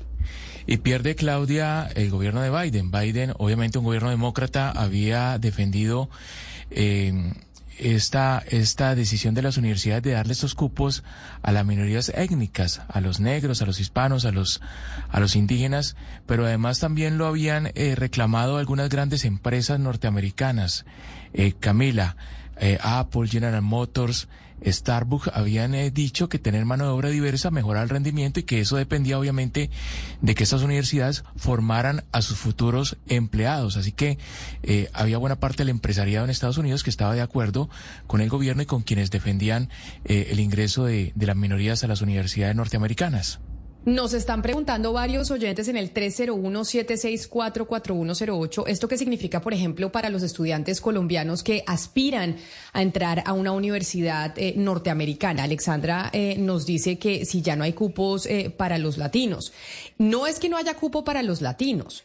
Lo que sucede es que lo que dice la Corte es que aquellos cupos específicos que había para los latinos ya no se pueden hacer. Es decir, el único criterio o los criterios que se van a utilizar para usted ser admitido en una universidad norteamericana son sus resultados académicos, que es, Ana Cristina, la queja principal, que dicen muchos es, ¿Por qué razón, si yo soy, sobre todo los asiáticos, porque esta era una queja de los asiáticos más que de los, eh, de los blancos eh, norteamericanos, y es, ¿por qué razón yo que tengo mejores resultados en los exámenes, que soy mucho más competente, que soy mucho más competitivo para entrar a una universidad, tengo que ceder mi cupo. A mí no me aceptan porque entre un latino, porque entre un afroamericano o porque entre un indígena. Ese era el reclamo principalmente de los asiáticos. La Corte dice, efectivamente tienen ustedes razón, los criterios tienen que ser el que sea el mejor, no porque usted sea latino, porque usted sea afroamericano, porque usted sea indígena, va a tener, digamos, como el privilegio de, tener una prevalencia a la hora de entrar a esa universidad.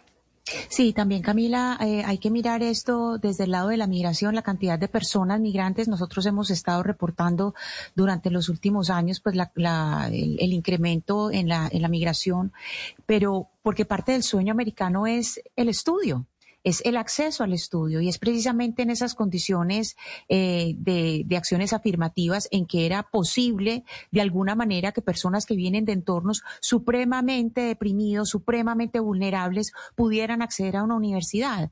Entonces, ahora, si uno dice, claro, eh, estamos hablando de asiáticos y, de hispanos, por ejemplo, la población hispana que es de las que está más representada por lo bajo en las universidades de los Estados Unidos. Si usted se pone a, a, mirar eh, por ejemplo, cualquier inmigrante ponga de un país eh, centroamericano, de, estos países centroamericanos que migran con gran frecuencia, migrantes de Salvador, de Honduras, que por supuesto la calidad de la educación nunca se puede comparar con la calidad de educación que pueden eh, recibir eh, estudiantes de otros, de, de, otros países que lleguen a pelear por un que lleguen a luchar por un cupo universitario, si no está esa acción afirmativa, si no está eh, esa manera de nivelar la cancha, que eso, para eso es para lo que sirve la, la, la, acción afirmativa, si usted en su infancia, si usted por su cuna, por su raza, por su nacionalidad, por esas cosas que son pura suerte de la vida, que son parte del destino, si usted no nació en el lugar adecuado, pues en el lugar adecuado en el, en el sentido de oportunidades, aquí vamos a tratar de nivelar la cancha. Si se quitan sí. esas oportunidades, la, la representación se va a acabar. Y entonces con esto también se cae parte del sueño americano. Con esto, este es un mire, golpe muy duro al sueño americano. Así como lo plantean a Cristina, eh, Camila y amigos de la mesa, en Colombia también se dan casos muy especiales que lo que buscan es eso. Es decir, hay que nivelar la cancha de alguna manera. Las universidades públicas, yo conozco, por ejemplo, aquí en, la, en la región Caribe, la Universidad de Cartagena durante muchos años le dio un tratamiento, entre comillas, un tratamiento preferencial por cupos específicos a aquellas, a aquellos estudiantes que venían del sur de Bolívar. Porque es que, claro, el estudiante que llega del sur de Bolívar, de San Martín, de Barranco, de todos esos pueblos del sur de Bolívar, no tiene tienen la misma habilidad, la misma, la misma competencia que tienen los estudiantes preparados en las capitales de la región del Caribe. Entonces, por supuesto que esos estudiantes que venían del sur de Bolívar, que seguramente no tenían la capacidad todavía ni las habilidades para competir en igualdad de condiciones con los otros estudiantes, tenían unos cupos específicos. Y así es como se le abre la oportunidad a quienes de, tienen carencias sociales, económicas desde la cuna. A mí me parece que este tipo de medidas, en lugar de buscar una mayor igualdad, una mayor inclusión, es todo lo contrario. Afectan, comprometen seriamente la lucha por la igualdad, que es la que, por lo que todos hemos peleado. Pues mire lo que nos dice un oyente a propósito de eso que usted trae a colación, Oscar, de que aquí en Colombia también sucede. Felipe Pérez dice que en su caso, aquí en Colombia, él tenía un promedio de 4.8 sobre 5. Un promedio 4.8 es un promedio muy alto en su carrera universitaria, pero nunca le dieron la beca porque ya estaban copadas por minorías que tenían un menor promedio. Y ese es el reclamo de, de, de muchos eh, estudiantes que por eso llega esa decisión a la Corte Norteamericana. Y es, dice, yo tengo buenas notas, soy más competitivo, me he, mejor dicho, partido el que sabemos para poder eh, tener los mejores resultados y resulta que no tengo los mismos beneficios porque no soy minoría. Por, dicen los hombres, porque no soy mujer, porque no soy comunidad LGBT, porque no soy afrodescendiente, porque no soy latino, porque no soy eh, indígena. Y ahí es donde también pues hay una especie de, de, de tensión de, de, los derechos, que en este caso, pues la Corte de ese país tomó la decisión de decir, claro. no señores, el tema de raza no se mira más. De pronto el tema socioeconómico se va a mirar. Eh, digamos que la Corte no, no habla de eso, pero, pero el tema de raza se quita. En el caso, en el caso colombiano, Camila, volviendo al, al, al, planteamiento del oyente, por supuesto que hay una, hay unas, hay unas personas que tienen unas carencias desde su origen muy fuertes comparadas con las otras personas. O sea, un, un, una, un, no quiero estratificar todo el, toda la discusión, pero unas, unos estudiantes de ciertos estratos que, que desde niños están aprendiendo tres, cuatro y más idiomas, no tienen la misma capacidad el que no, el que carece de esa formación. Y a la hora de competir por un cupo en la universidad, por supuesto que no tiene ninguna posibilidad, Camila.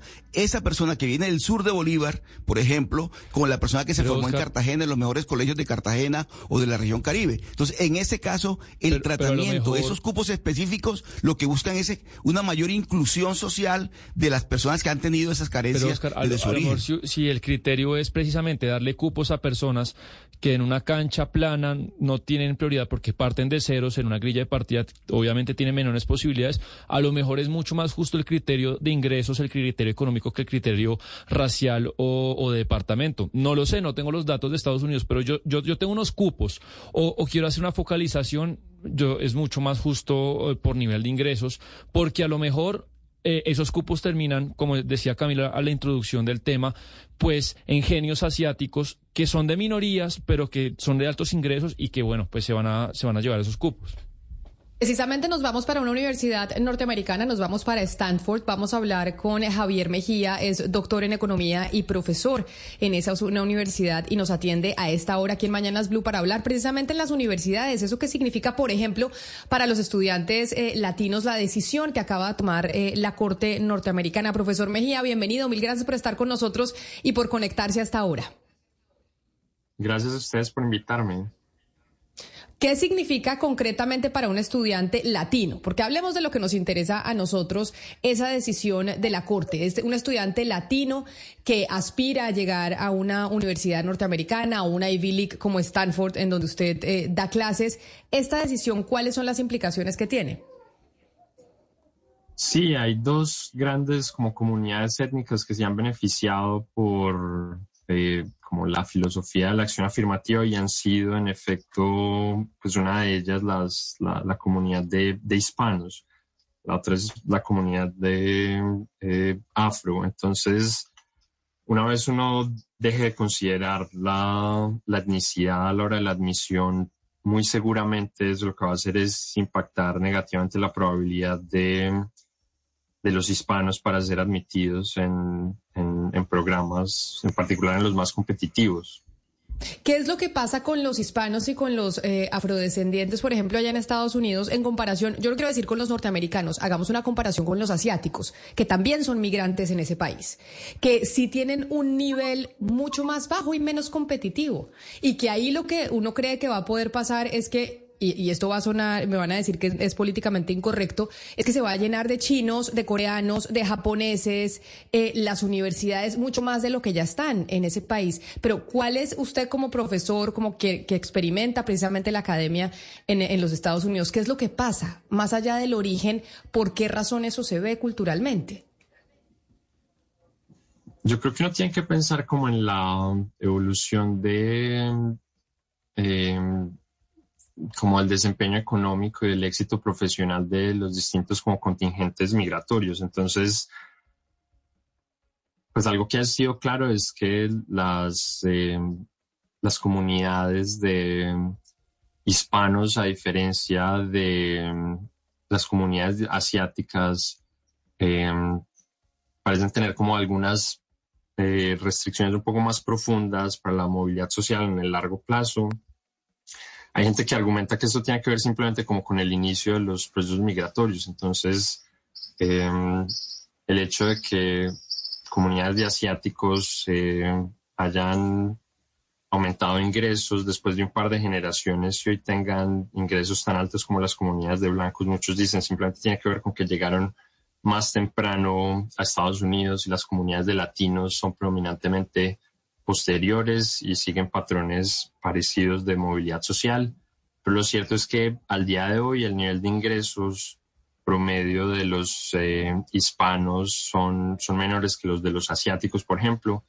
Y eso entonces se traduce en, en, el desempeño en mil cosas en la vida, entre ellas en, en el éxito, digamos, educativo, ¿no? Entonces, yo no creo que exista ninguna razón para pensar que hay elementos como culturales que sean estructuralmente como depresores del desempeño educativo de los hispanos, eh, pero el hecho de que son comunidades menos favorecidas en este momento creo que es consistente con el hecho de que los, los resultados educativos que tengan eh, en promedio sean menos favorables también. Profesor Mejía, eh, si uno mira eh, el gran panorama y las disciplinas y las distintas disciplinas a las que eh, acceden estas minorías, esta, esta decisión de la Corte, ¿cómo cambiaría ese gran panorama? ¿Cómo cambiaría esas disciplinas y el acceso de, las minorías? Pues lo más seguro es que va a afectar sobre todo las, las profesiones y las, como las carreras más competitivas, em, las cuales son en su mayoría en este momento carreras en las líneas de ingenierías y, y, las, em, las ciencias duras, digamos, que son campos en los que ya de entrada uno tiene una pequeña presencia de, de minorías, entonces tanto de personas negras como de, de hispanos y uno puede extender esto como a otras minorías también. Entonces, lo que yo creo que es más razonable como pronosticar es que va a ser, van a ser estas disciplinas justamente las cuales van a ver aún menor presencia eh, de estas comunidades. Es un poquito preocupante porque son justamente estas las que tienen mayores eh, ingresos al graduarse, ¿no? Entonces, y esa es posiblemente la razón por las cuales son las más competidas a la hora de, de las admisiones, pero, pero entonces el punto y creo que la gran preocupación de las personas con respecto al, a la incapacidad para hacer como estos ajustes eh, en términos de justicia como tempranas que pueden perpetuar entonces en largo plazo eh, disparidades que se van a transmitir por generaciones. Pues ahí está la noticia del día hoy en, eh, en, los Estados Unidos, la decisión eh, de la Corte entonces de tumbar las acciones afirmativas en las universidades eh, norteamericanas. Profesor Javier Mejía, doctor en Economía y profesor de Stanfordville, gracias por habernos aceptado esta llamada hasta ahora. Gracias a ustedes. Son eh, las 11 de la mañana, 33 minutos. Pues bueno, ahí está, una decisión importante que tomó la Corte norteamericana y que, como siempre decimos, porque son importantes las decisiones que toman allá, como cuando hablábamos de la Corte y su decisión frente al aborto, pues porque eso irradia también y, contagia a otros eh, sectores y a otros países como el nuestro. Vamos a hacer una pausa porque también hay noticias sobre el tema laboral. ¿Usted eh, trabaja ocho horas diarias? ¿Usted trabaja 48 horas a la semana? Pues no sé si sabía que ya desde mitad del 2023, es decir, después de que se acabe junio, usted va a empezar a trabajar una hora menos a la semana.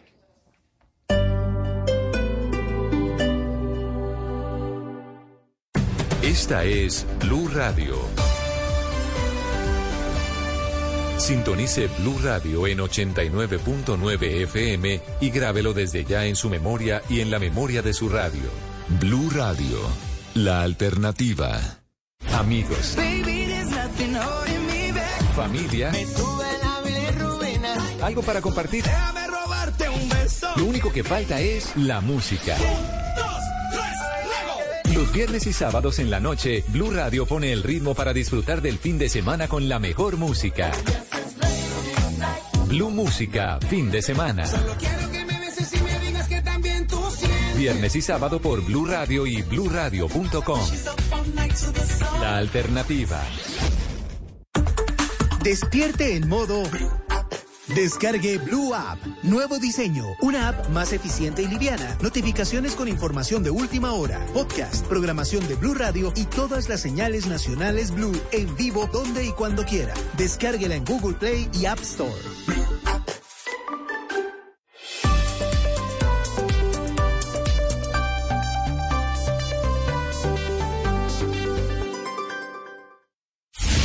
Colombia está al aire. Deja de mentirte. La foto que subiste con él diciendo que era tu cielo. Bebé, yo te conozco también, sé que fue para darme celos. No te diré quién, pero llorando por mí te vieron. Por mí te vieron. Déjame decirte.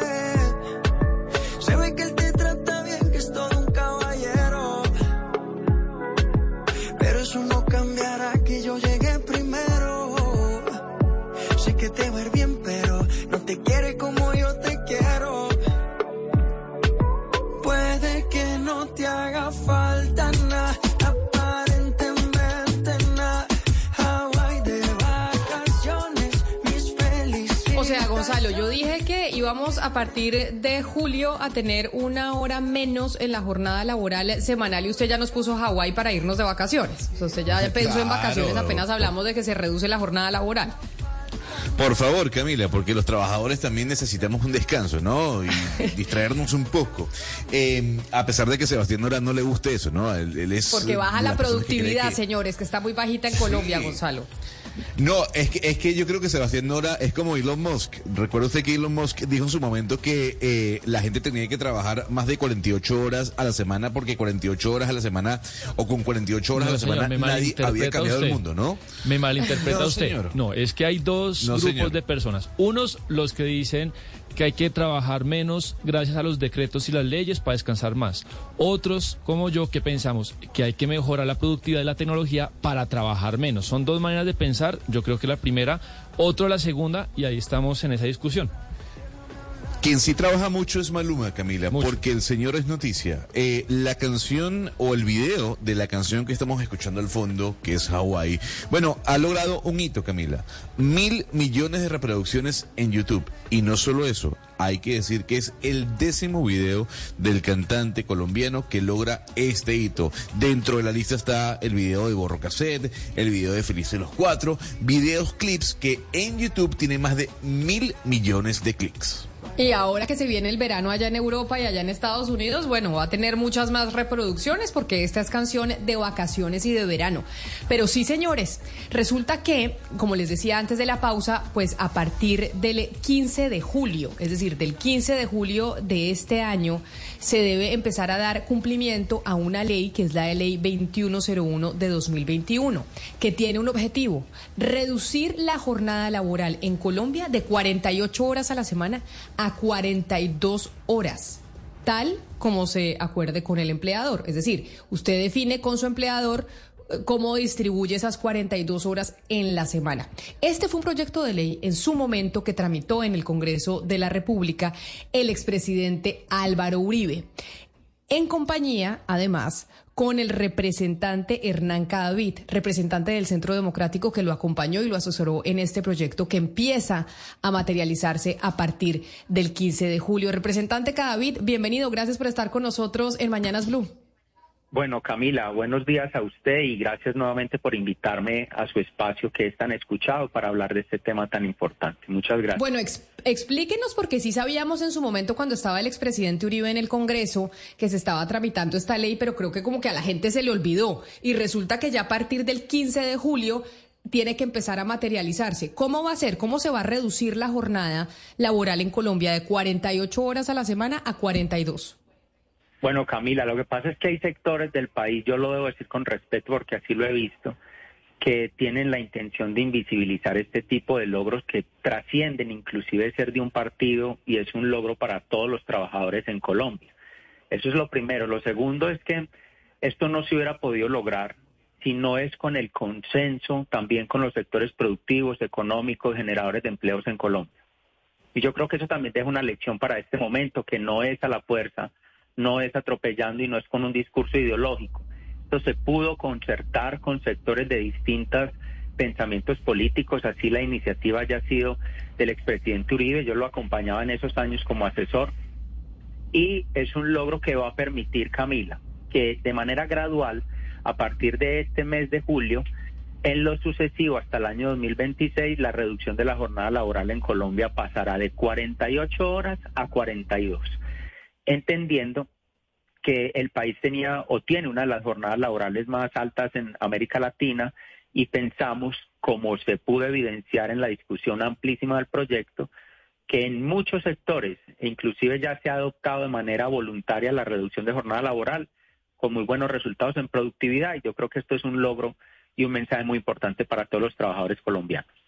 Entonces, representante, vamos a cómo se materializa esto, esto cómo se come. Resulta que a partir del 15 de julio ya esta ley entra en vigencia y se tiene que materializar. Yo que soy una empleada asalariada, que trabajo ocho horas al día, ¿qué tengo que hacer o cómo funciona eso? No, no tiene nada que hacer, Camila. Ya una vez entrada en vigencia la, la ley, es claro en el, en, en, para los empleadores en Colombia que la jornada laboral se reduce una hora a la semana en el 2023. Para el 2024 será otra hora. Para el 2025 será otra hora.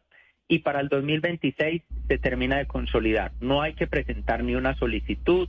Un trabajador que nos esté escuchando no tiene que ir a reclamar que su jornada está extendiéndose más, por lo menos en las horas ordinarias de trabajo. Distinto es si se trabaja más, pues ya entra el criterio de horas extras con los recargos que se tienen vía legislación, que efectivamente existen.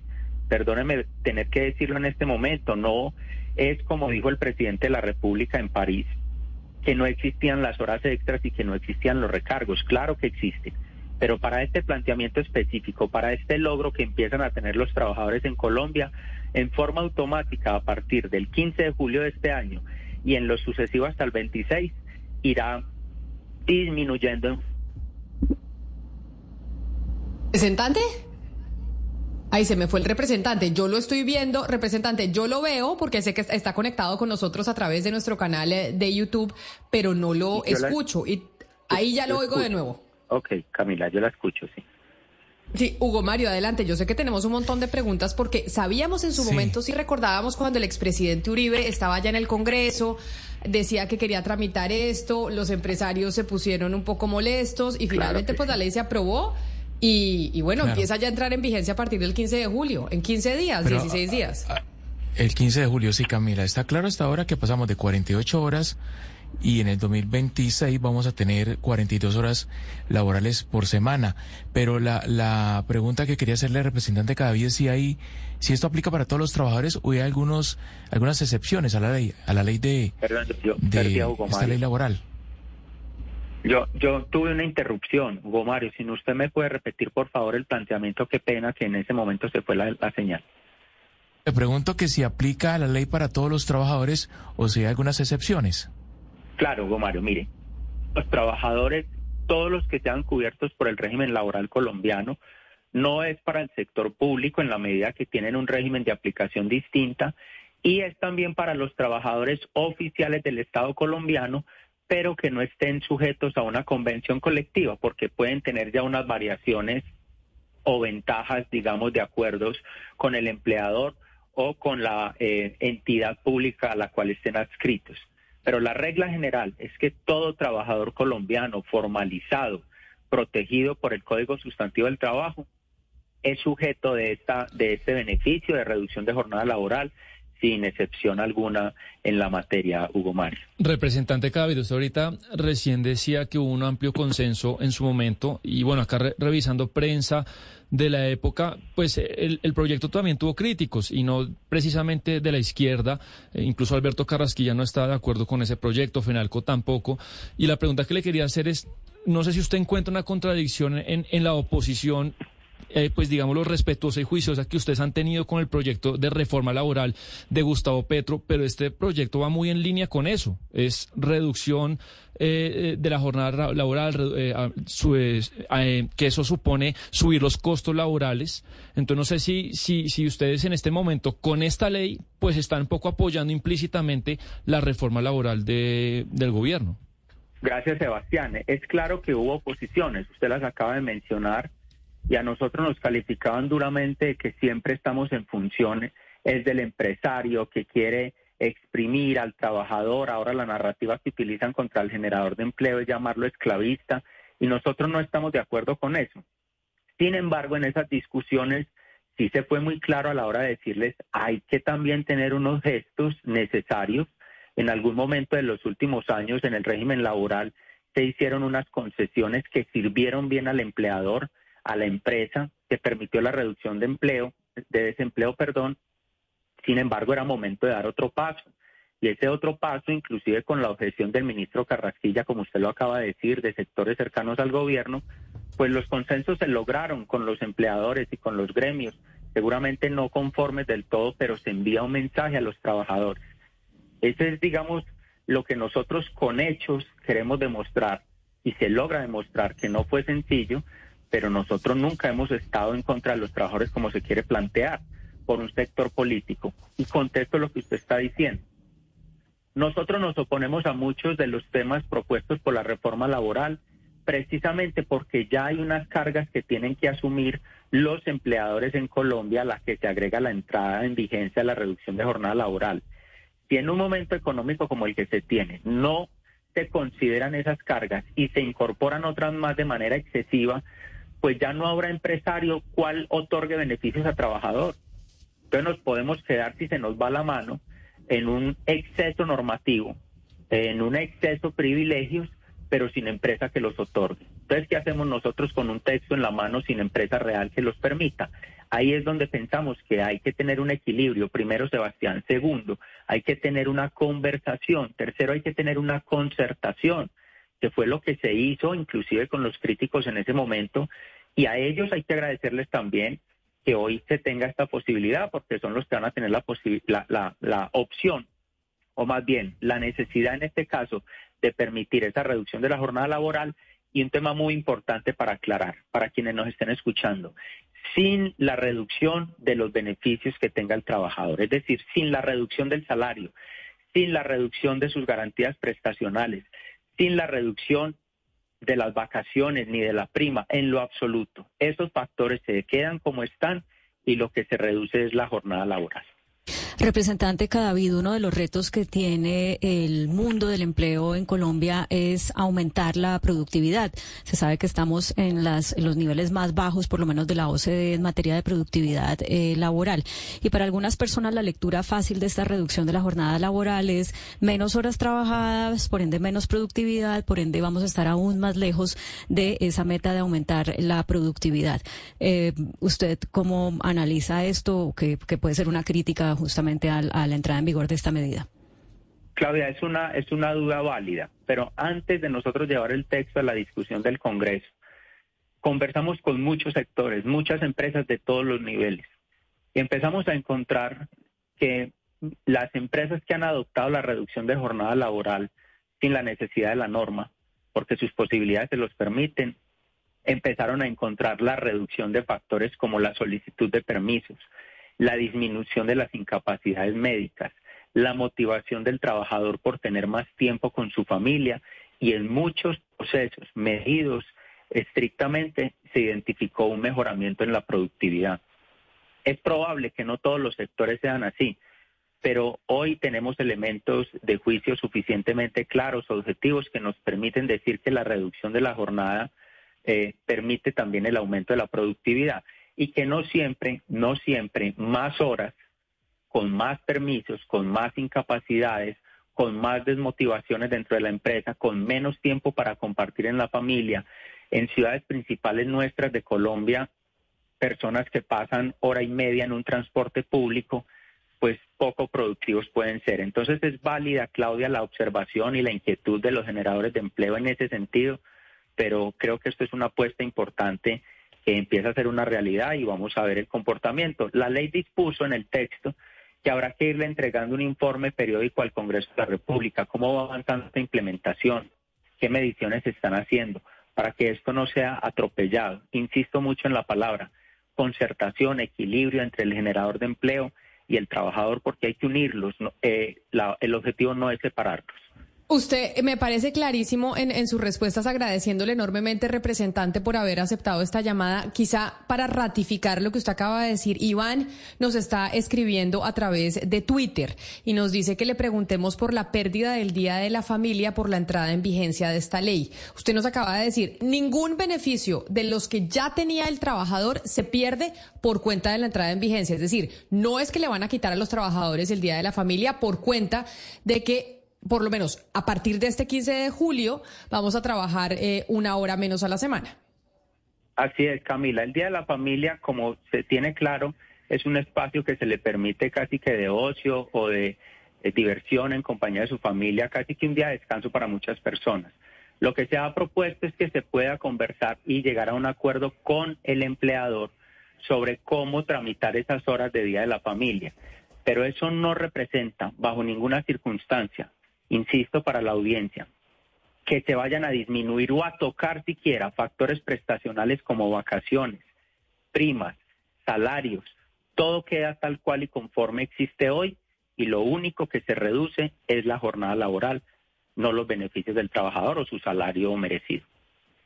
Pues, eh, representante del Centro Democrático, Hernán Cadavid, mil gracias por haber estado con nosotros, por habernos explicado esta ley que se aprobó precisamente en su momento en el 2021 eh, y pues que entra en vigencia ahorita, ya el 15 de julio. Mil gracias por explicarnos los detalles, representante. Bueno, muchas gracias a usted, Camila, y ahí van a tener una horita menos esta semana ya, o a partir de julio, mejor dicho, en Blue Radio. muchas gracias. O yo, Sebastián, tenemos una horita menos de trabajo. Sí, una hora y en, y en 2026 eh, pues serán seis menos. Yo un poco lo que le decía Gonzalo Camila, creo que acá en términos generales pues Álvaro Uribe y Gustavo Petro se dan la mano. Esa es la realidad. Eh, hay gente que cree que hay que trabajar menos para aumentar la, productividad. Esa es la línea de la reforma laboral y de esta ley. Y hay otros que creen que hay que aumentar la productividad para trabajar menos.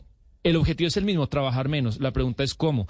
Por ejemplo, el, representante de cada vida habla de algunos sectores, pero por ejemplo, si usted eh, siembra el mismo maíz por hectárea hoy y en el 2026, pero la realidad es que va a cosechar menos maíz si la productividad no aumenta. Entonces, pues eh, no sé, toca ver, cogerlo con pinzas y, veremos eh, esto qué impacto tiene en el empresariado colombiano. Camila, yo la veo muy montada en que va a trabajar una hora menos, pero, pero alto ahí un momentico, porque es que esto aplica solamente para las personas que en efecto trabajan hoy 48 horas a la semana. Y es que hay muchas personas que así tengan un contrato de trabajo, no trabajan 48 horas a la semana. Por ejemplo, quienes trabajan de lunes a viernes 8 horas al día, pues no cumplen las 48 horas, cumplen 40 horas. Entonces a estas personas no les aplica esta reducción porque no van a empezar a trabajar 39 horas a partir de la próxima semana, sino que están en un rango que hace que no les aplique esta reducción. Esto es para las personas que marcan tarjeta 8 horas, perdón, 48 horas a la semana. A esas personas sí les va a aplicar que van a empezar a trabajar 47. Sí, digamos, pero buena parte de la población no trabaja 48. Pero digamos, es eh, como los viernes que aquellos que trabajan, por ejemplo, en, empresas, en maquilas, que sí cumplen, eh, marcan tarjeta, por ejemplo, pueden decir, ah, yo los viernes voy a salir una hora antes o, el sábado voy a salir una hora antes a la semana, eh, porque pues eso es lo que dice la ley, Hugo Mario. Sí, mira, acá está viendo el escalafón de la OCDE y Colombia es uno de los países en los que se trabaja menos horas a la semana. Eh, hay países que trabajan mucho más. Bangladesh trabaja 49 horas a la semana, Qatar 50 horas a la semana y hay otros pues como Egipto que trabajan 53 horas a la semana, incluso Mauritania trabaja 54 horas semanales. Creo que eh, no es que trabajen mucho los colombianos y yo sí estoy con quienes piensan que no es un mejor trabajador el que más horas trabaje. Creo que hay trabajadores muy productivos que no trabajan tanto tiempo. Exacto, exacto. Por eso estamos en la OCDE, porque cuando entramos a ese club quisimos compararnos pues con esos, con los países más avanzados. Vamos a hacer una pausa después de saber que tendremos eh, una hora menos a la semana de trabajo a partir del 15 de julio. Vamos a hacer una pausa y nos vamos a las regiones, porque ya saben que aquí en Mañanas Blue recorremos Colombia. Colombia está al aire. Inicio Cyberlunes de viajes Falabella con descuentos de hasta 65%. Aprovecha paquetes al Caribe con hasta 1.500.000 descuento y adicional 500.000 con CMR Banco Falabella y mucho más. Llámanos o encuentra tu sucursal más cercana en viajesfalabella.com.co. Cyberlunes de viajes Falabella. Aplica términos y condiciones. Está prohibido el turismo sexual de menores. Ley 679 de 2001. Registro Nacional de Turismo número 31460. A diario, en cada rincón de Colombia, hay historias por descubrir, noticias que deben ser contadas. En Mañanas Blue, un recorrido por las regiones con la Federación Nacional de Departamentos noticias que tienen que ser contadas en las regiones, porque en Colombia pasan muchas cosas positivas y en esta oportunidad en el departamento del Quindío. Porque sí, señores, el departamento del Quindío se vuelve y se convierte en el primer departamento de Colombia, increíblemente, con el 100% de cobertura de energía eléctrica. En Colombia no todos tenemos energía eléctrica. Sí, estamos en el 2023, pero no todo el mundo tiene energía eléctrica y en el Quindío se convierte en esa región en donde todos la tendrán. Gobernador Roberto Jairo Jaramillo, gobernador del Quindío, bienvenido, gracias por atendernos y felicitaciones por ese logro. Camila, muy buenas, ya casi muy buenas tardes. Lo mismo a Claudia, a Oscar, a Hugo y a Ana Cristina. No, estamos muy contentos. Siempre hemos dicho que el Quindío es chiquito pero pinchado. Hoy podemos darnos el lujo de decir que es el primer territorio latinoamericano en 100% de cobertura de energía eléctrica. Nos faltaban 90 predios bien alejaditos eh, en veredas y hoy podemos decir que a través de los paneles solares todos los predios, todas las casitas del departamento del Quindío, de esta tierra con encanto, ya pueden gozar de una nevera Ay, gobernador, se me fue. De un radio para que los puedan escuchar. Eh, pueden, eh, acá, ya, ¿me escuchas bien? Sí, señor, ya lo oigo, perfecto. Sí, señor. Bueno, que, que ya hoy todas estas zonas alejadas del departamento, todas las casitas, esas que ustedes ven allá en la cordillera chiquiticas, ya tienen acceso a la energía eléctrica, a una nevera, a un radio, a televisión para que los puedan ver, para que los puedan escuchar. Eh, familias que tienen bebés, que ya van a poder saber por lo menos qué está pasando en el mundo. Así que yo estoy muy contento con eso, la verdad. Pues mire, gobernador, como usted dice, el Quindío es chiquito pero pinchado. Usted, usted mencionaba estos paneles solares, es decir, la forma en que lograron llevar la energía eléctrica, ¿fue usando paneles solares exclusivamente o, o utilizaron otros mecanismos?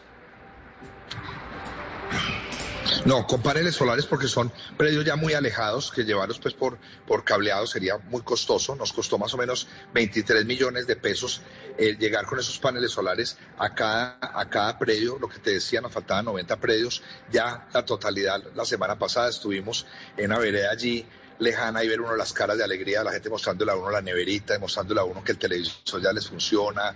Eh, no, eso la verdad lo pone a uno muy contento. Y decir que las velas ya las dejaron solamente para el 7 y 8 de diciembre. Y, y, ahí es donde, ya que hablamos de productividad, de desarrollo, de salir de la pobreza, gobernador, por favor explíquenos esas 90 familias que antes estaban con leña, que antes estaban con la vela, ¿Cómo, ¿Qué implicaciones tiene para salir de la pobreza y para poder evolucionar también como familia el hecho de que ahora estén conectadas a la luz? Es que la gente a veces no dimensiona el impacto que es poder tener energía eléctrica. Camila, yo te digo una cosa, nosotros se nos va la luz una hora y entramos en colapso. O sea, nos parece terrible, se nos va un ratico y hay gente que llevaba toda una vida sin saber qué era sin saber que era un televisor, sin saber que era un radio, o sea, absolutamente nada. Si no era por pilas no podía funcionar. Yo creo que parte de la, de la igualdad es que todas las personas podamos gozar de cosas tan simples que para nosotros son cotidianas, que se normalizaron, que se volvieron parte del paisaje. Para esta gente era bastante ajeno. Yo creo que hoy podemos decir en el departamento del Quindío que todos tenemos energía eléctrica. ¿Cuál es la meta ahora? El reto grande, conectividad ya nosotros vamos a poder, eh, a través de los canales regionales, poder capacitar a estos campesinos, poderles llegar allá con información, ya tienen acceso a un celular. Sí, y la conectividad es importantísima para que no se nos tengan que caer eh, la conexión precisamente con, eh, con los invitados. Eso nos pasa eh, mucho, pero pues es que felicitaciones, de verdad, que por eso decíamos, hay cosas bonitas e importantes que contar de buenas noticias en las regiones alrededor de nuestro país.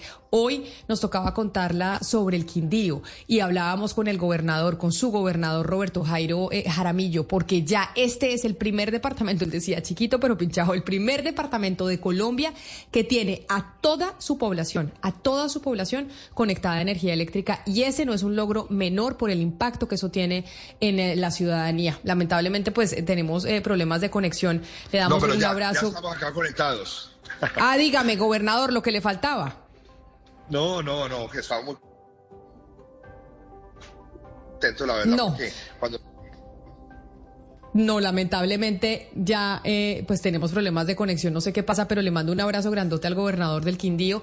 Felicitaciones, de verdad que esta es una gran noticia la que hemos conocido hoy en este recorrido que hacemos en Mañanas Blue por las regiones de Colombia. Nos vamos con las noticias del mediodía. Vamos a actualizarnos en las diferentes ciudades de lo que está pasando en el país y posteriormente volveremos a hablar de un tema importante que tiene que ver con la Cancillería, con el Servicio Exterior colombiano. Haremos un análisis de cómo está funcionando.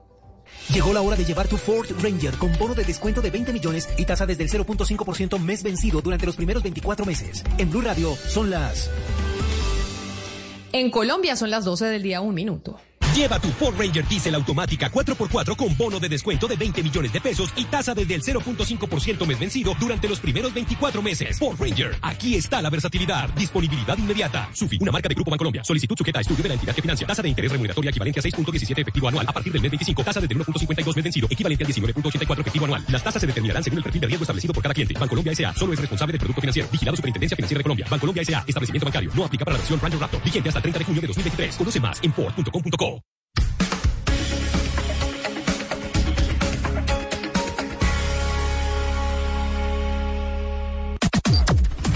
Las noticias del mediodía en Mañanas Blue.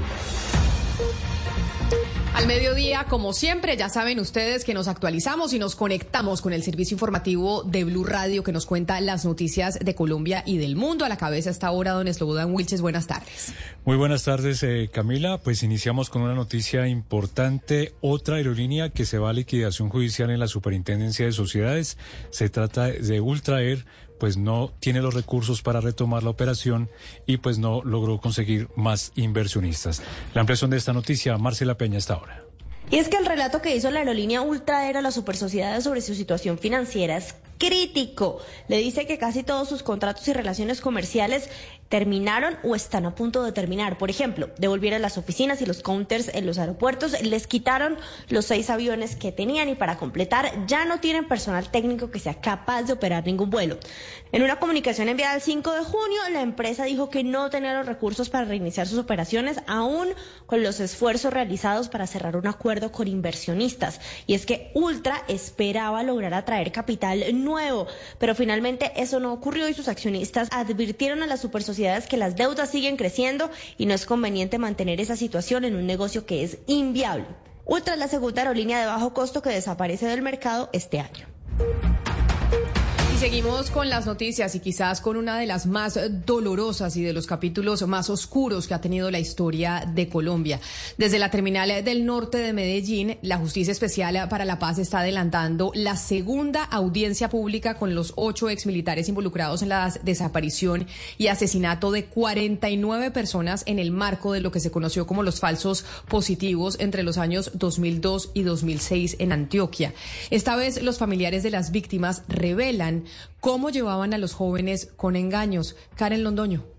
Después de la audiencia adelantada en el municipio de Dabeiba, la reunión convocada por la Jurisdicción Especial para la Paz en Medellín servirá para continuar con la identificación de las 49 víctimas de los falsos positivos que terminaron sepultadas en el cementerio Las Mercedes de Dabeiba. En estos momentos, los exmilitares hablan acerca de cómo elegían a las personas vulnerables en condición de calle en Medellín y las llevaban desde la terminal del norte hacia Dabeiba. En la brigada estaban haciendo presión. Estaba el coronel Amor Paez Jorge, amenazando de que nos iban a dar de baja, de que ese batallón toca cambiarlo de allá. Entonces yo es donde tomo la decisión de llamar a este paramilitar, me cuenta él que había traído una persona de aquí de Medellín y me la lleva como en las horas de la noche. Eh, todas estas bajas eran fingidas porque jamás había combate, ni eran en los sitios que uno hacía los informes. 17 de las 49 víctimas eran habitantes en condición de calle que fueron engañados y llevados hasta Dabeiba bajo engaños con el objetivo de hacerlos pasar por guerrilleros y mejorar así los números de bajas del ejército en esa zona. De igual manera comenzará la búsqueda de los familiares de esas 17 víctimas que habitaban las calles de Medellín y que terminaron asesinados en la puerta del Urabá antioqueño. Gracias, Karen. Y hay una decisión que toma la Corte Constitucional. Reiteró y ratifica que la obligación alimentaria se mantiene vigente entre los excónyuges después de la muerte de quien tenía la obligación de pagar la cuota alimentaria. Esta determinación de la Corte Constitucional pues tiene que ver con el caso de una mujer quien a sus 72 años se le negó a continuar con el pago de la cuota alimentaria que percibía de su excónyuge que había fallecido. Juanita Tobar.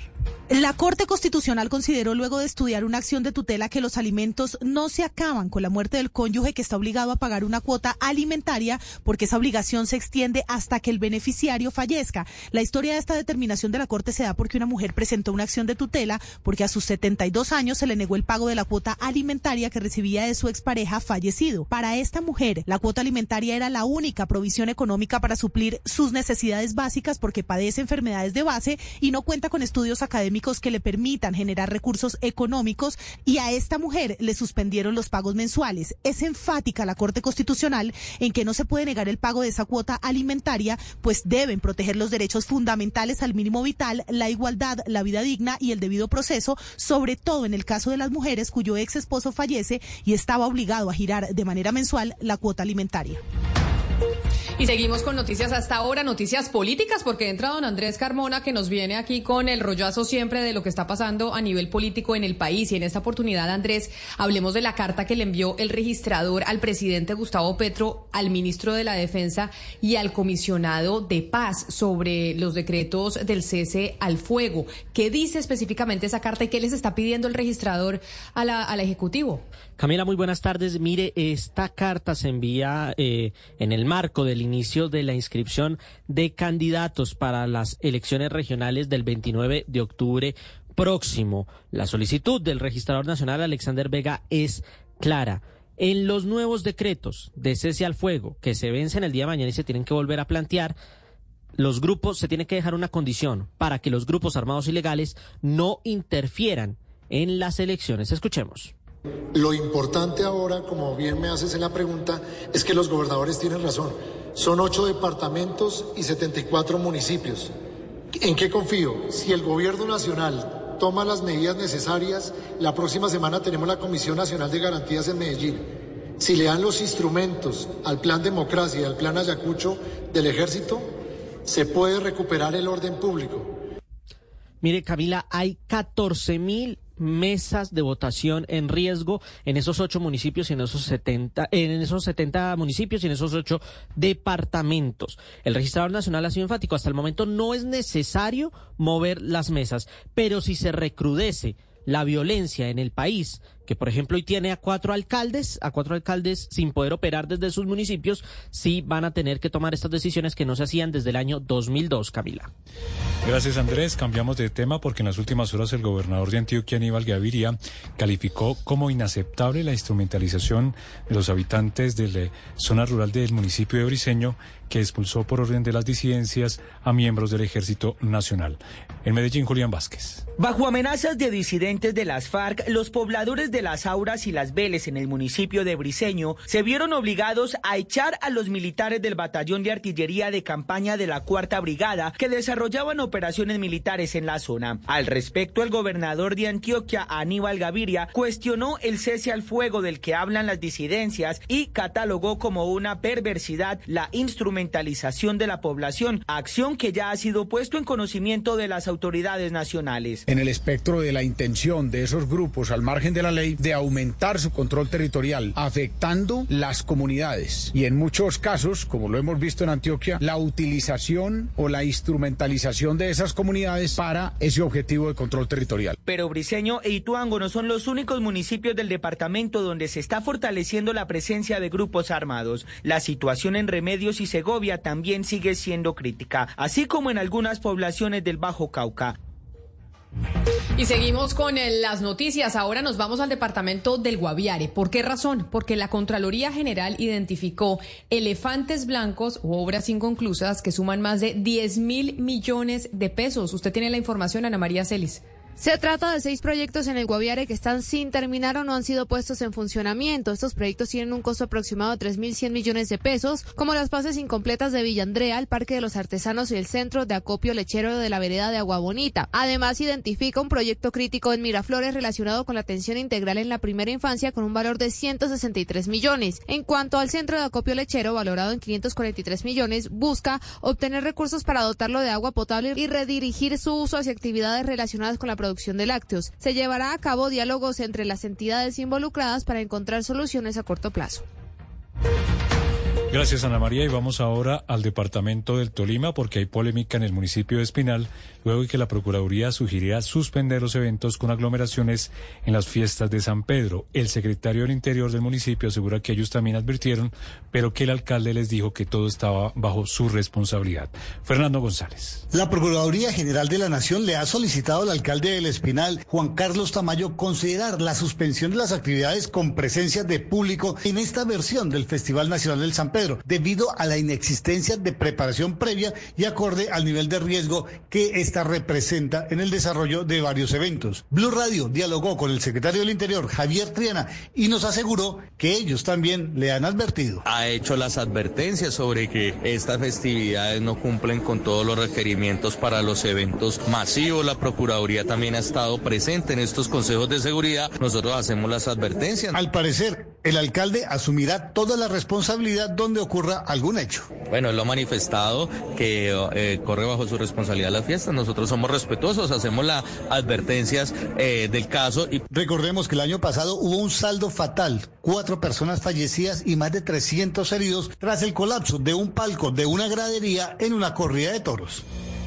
Tenemos noticia económica a esta hora. Después de 10 meses del reinicio de las relaciones diplomáticas entre Venezuela y Colombia, el intercambio comercial entre ambos países ya marca un 76% de crecimiento, cifras que entrega la Cámara de Comercio venezolano-colombiana. Santiago Martínez en Caracas. Hola, sí, casi 200 millones de dólares ha sido ya el intercambio comercial entre Colombia y Venezuela luego de la apertura de las fronteras a nivel comercial.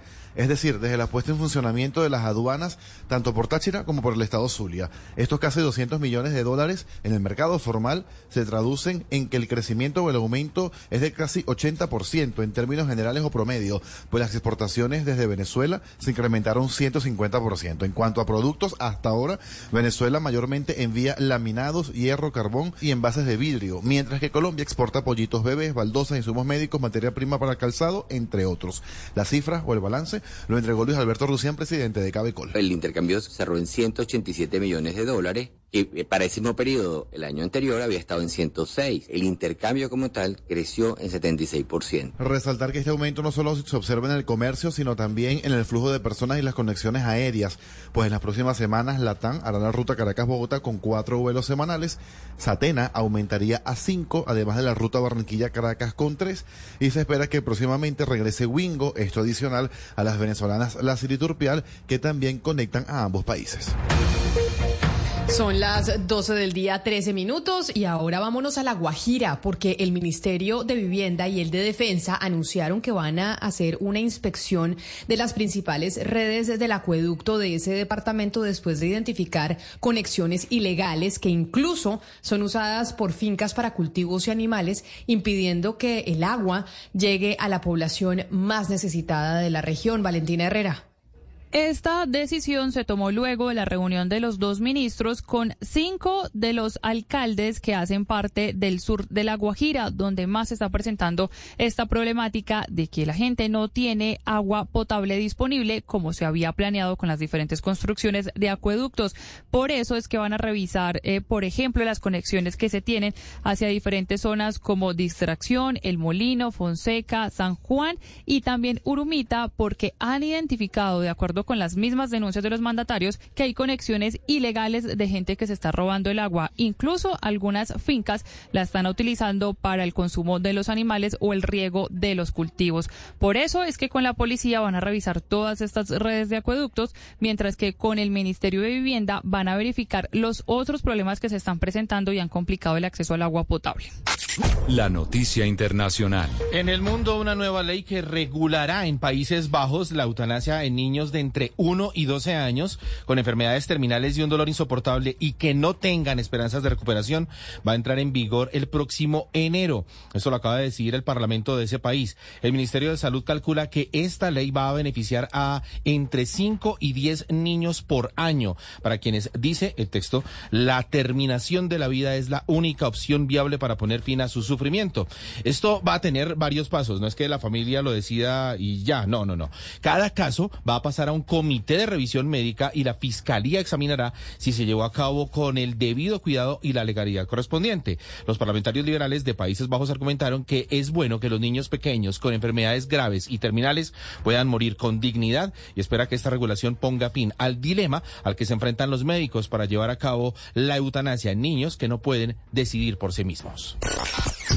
La noticia deportiva. La noticia deportiva llega desde España, precisamente desde Bilbao, ciudad en la que a esta hora se desarrolla la presentación de los 22 equipos que recorrerán los más de 3.400 kilómetros en esta nueva edición del Tour de Francia, que iniciará en España y terminará en París. Conectamos con nuestros compañeros de Caracol Sports, quienes tienen los detalles de lo que ocurre en la presentación.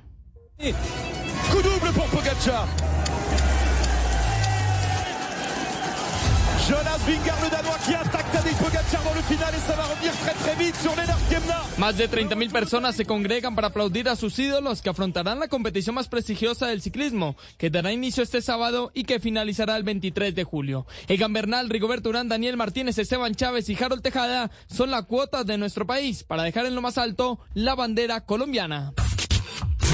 Las principales tendencias en redes sociales.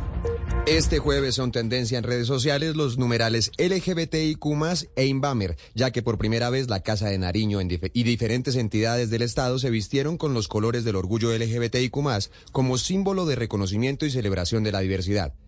Y del otro lado, la desaprobación del presidente Gustavo Petro subió un 4% desde abril, llegando a un 61%, según reveló la encuesta de Inbamer. Estas y más tendencias en blurradio.com.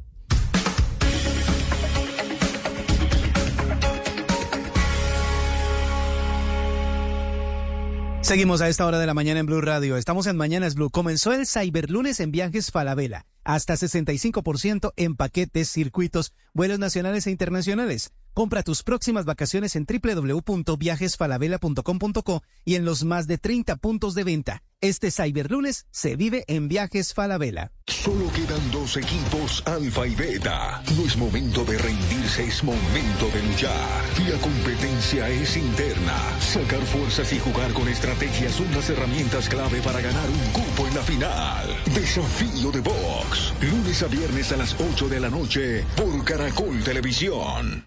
Llega el mediodía. Y en Mañanas Blue continúa el análisis y el debate. Dirige Camila Zuluaga.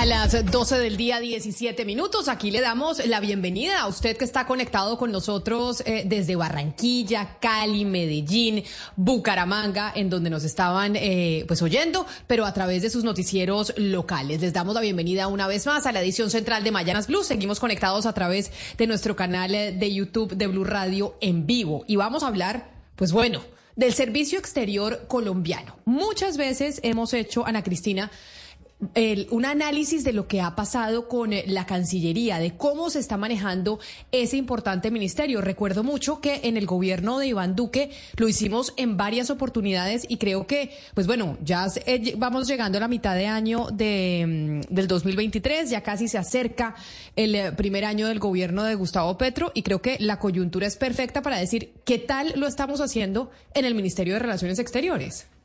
Sí, Camila, además por los hechos que han ocurrido eh, recientemente y porque pues eh, cuando se estaba eh, haciendo toda la propuesta del presidente, en entonces candidato Gustavo Petro, pues una de las grandes propuestas era precisamente apelar a la carrera diplomática.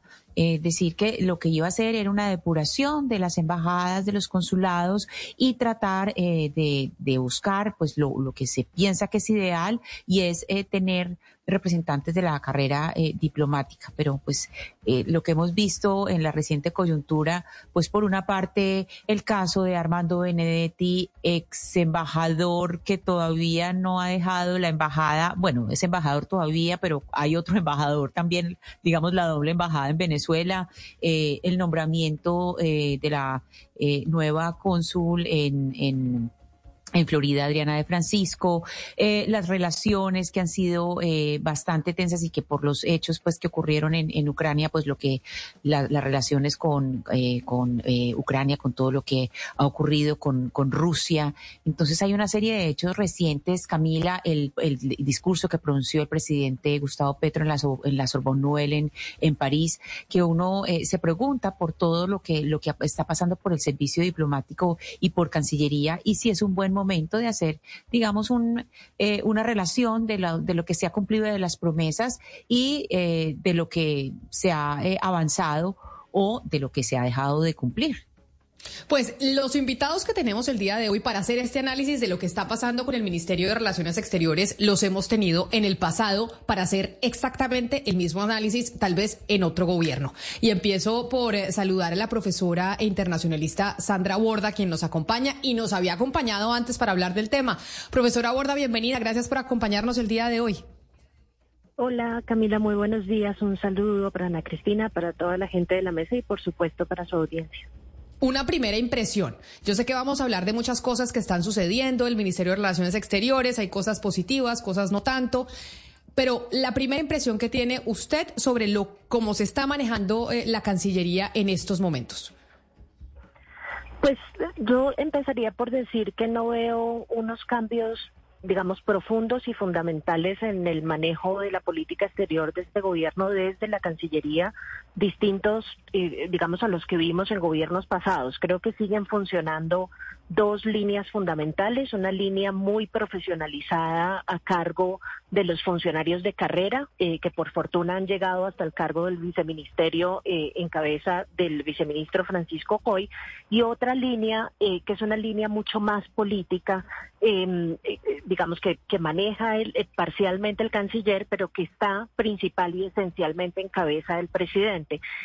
creo que la única diferencia que identificaría es que siento esas dos líneas mucho más desconectadas de lo que las sentía en el pasado. Creo que en el pasado los cancilleres hacían una labor de coordinación entre, entre, el, el, personal profesional de la Cancillería y, digamos, la dimensión más política en, en, la Casa de Nariño. Hoy siento que, que, esa función de coordinación y como de articulación entre esos dos espacios eh, no, no, no es tan clara como en el pasado y en consecuencia uno, por ejemplo, en el tema que estaba mencionando la Cristina sobre sobre la guerra en Rusia y Ucrania, siente que la Cancillería va para un lado en los foros multilaterales y el presidente en su cuenta de Twitter y en sus declaraciones y discursos va por otro lado muy distinto. Al profesor Marcos Pekel también lo tuvimos aquí y lo hemos tenido en el pasado hablando exactamente del mismo tema, de cómo están las relaciones exteriores de Colombia, qué tal se está manejando el ministerio y no lo hemos hecho en el gobierno del presidente Gustavo Petro. Así que lo saludo, profesor Pekel. Gracias por acompañarnos nuevamente y le hago exactamente la misma pregunta que le hago a, a su colega Sandra Borda y es su primera impresión sobre lo que está pasando con el ministerio en este gobierno. Bueno, buenas tardes, eh, Camila, a toda la audiencia de Blue Radio, a mis colegas de panel. Yo estoy de acuerdo con, eh, con, lo que dijo la profesora Sandra, que es poco realmente lo que ha cambiado en la política exterior. Las relaciones con Estados Unidos siguen con la misma tónica que venían anteriormente. Eh, las extradiciones siguen por parte del presidente Petro. los cambios que se han visto quizás tienen más que ver con América Latina eh, lo que ha ocurrido en las relaciones con Perú, eh, que realmente uno de los pocos entes multilaterales que estaban funcionando en América Latina, la Alianza del Pacífico, estaba paralizada por el problema que hay entre Colombia y Perú y entre México y Perú. Eh, pero por lo demás, la política exterior eh, sigue su curso.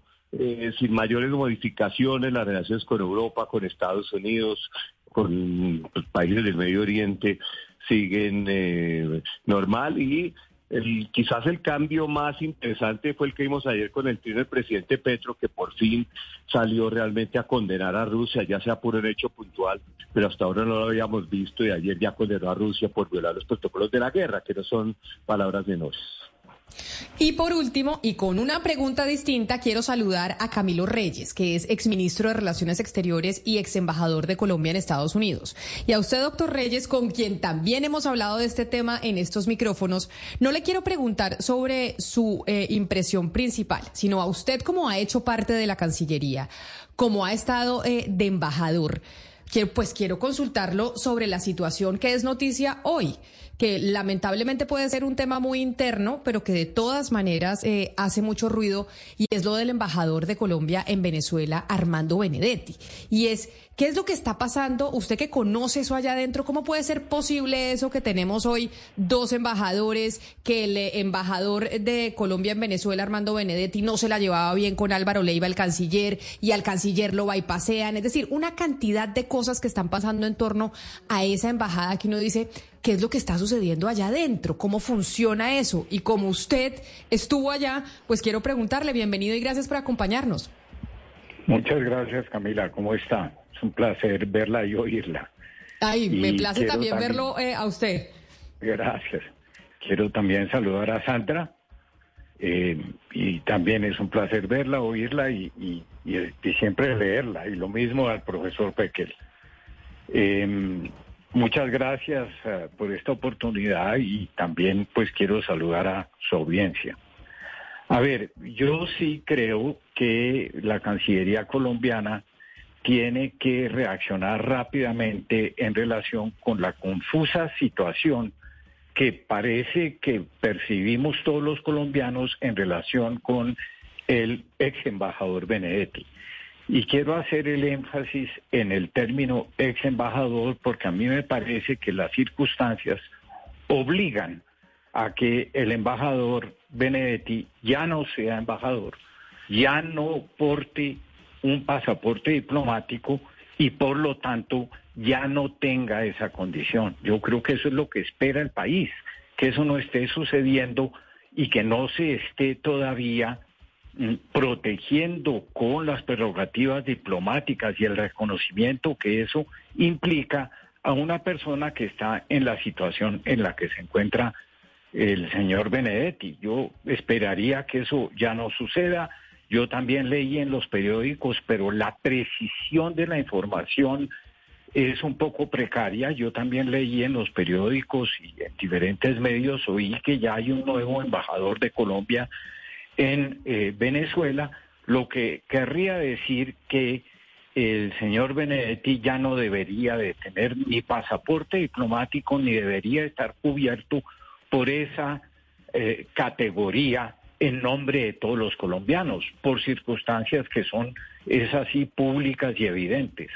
Pero debo de señalar, Camila, que yo también sufro de un cierto nivel de confusión en relación con la situación exacta del señor Benedetti. Sin embargo, pues sí tengo un criterio claro al respecto. Él no debería de tener ni pasaporte diplomático ni ningún tipo de protección diplomática en este momento. Mire, profesora Sandra Borda, dígame, doctor Reyes.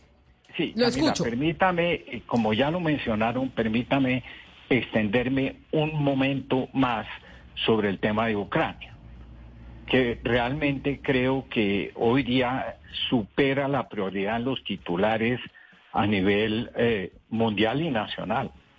Y yo quisiera simplemente adelantarme para decir que yo sí creo que Colombia debería de hacer dos cosas. Primero, declarar persona no grata al funcionario diplomático que redactó el comunicado en reacción a un acto terrorista en el cual casi mueren tres personas de nivel nacional, líderes nacionales colombianos que habían escogido dónde ir a almorzar.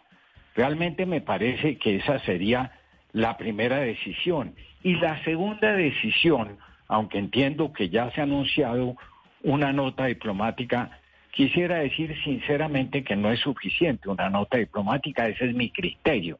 Yo creo que Colombia llegó a una encrucijada y le va a tocar escoger entre romper relaciones con un régimen brutal que ha violado todas las normas internacionales y especialmente el régimen de derechos humanos al cual Colombia predica obedecer y además al cual pertenece porque ha firmado todos los tratados internacionales que nos obligan a respetar esos parámetros. Entonces, yo quisiera dejarlo ahí porque realmente eh, no quiero que se me pase la oportunidad de decirlo, yo creo que ahí hay tres elementos gravísimos. Primero, la naturaleza del comunicado de la embajada es increíble. Es Pero mire, profesor Reyes, Profesor Reyes, es que eso que usted menciona del tema de Ucrania, sin duda alguna es uno de los puntos que, que tenemos que tocar.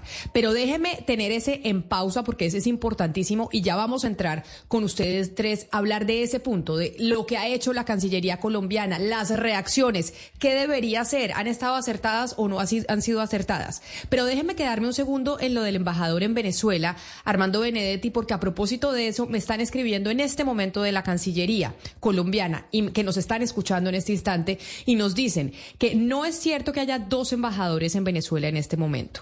Milton Rengifo solo se podrá posesionar como embajador y fungir como tal una vez el cargo esté disponible, es decir, cuando el embajador Benedetti ya no lo sea. Es decir, hasta que el embajador Benedetti salga de su cargo, no puede haber posesión de un nuevo embajador. Y sobre ese punto, usted decía, profesora Sandra Borda, que quizá en esta Cancillería más que nunca antes había tensión entre la línea política, que digamos en este caso la tiene el eh, canciller Álvaro Leiva, y la línea de carrera. Sin embargo, sobre el caso político eh, de Armando Benedetti, pues el primero que quiere que se vaya es Álvaro Leiva. El canciller es el que quiere que Álvaro Leiva, que, que Armando Benedetti no esté ahí. Explíquenos sobre cómo funciona la Cancillería y esas sanciones políticas y de carrera. ¿Qué es lo que mantiene entonces Armando Benedetti en su cargo? Pues Camila, yo empezaría por decir que el caso de Armando Benedetti en Venezuela es uno de los ejemplos claros de las razones por las cuales es tan peligroso y tan riesgoso eh, hacer nombramientos de carácter político, particularmente en embajadas donde hay, eh, digamos, una agenda bilateral tan contenciosa y que son tan estratégicamente importantes para el país. Y el programa del gobierno era una reanudación de las relaciones con Venezuela, que habían estado eh, rotas y averiadas por tanto tiempo, eh, digamos, era perfectamente normal que nombraran a una persona que estuviese en condiciones eh, de, concentrarse única y exclusivamente en la tarea de justamente normalizar las relaciones y no tener un pie en Venezuela y otro en Colombia y al parecer, por lo que sabemos, también otro en Estados Unidos con gestiones que no tenían nada que ver con esa, con esa relación bilateral. Eh, la otra cosa que diría es que parte del problema que tenemos en este momento es que esa prolongación de, del nombramiento de Benedetti pues se encuentra con el problema de que Benedetti ni siquiera está en Venezuela en este momento. Esta mañana lo estaba oyendo en algún medio eh, que básicamente el argumento es que él puede ayudar con el emparme y con la finalización de su gestión desde aquí, desde Bogotá, sin necesidad de viajar a Caracas. Y adicionalmente, pues viene de estar en Turquía viendo una final de fútbol. En fin, digamos, yo no, a mí, a mí res, no me resulta para nada claro cómo una persona que está a cargo, insisto, de una, de tal vez la, la relación más importante de Colombia en materia de política exterior, pues ni siquiera está en el país en el que debería estar en este momento. Entonces, yo, yo, yo lo que, lo que veo ahí es otra vez una disociación enorme entre las necesidades diplomáticas del país y las necesidades de política doméstica de este gobierno.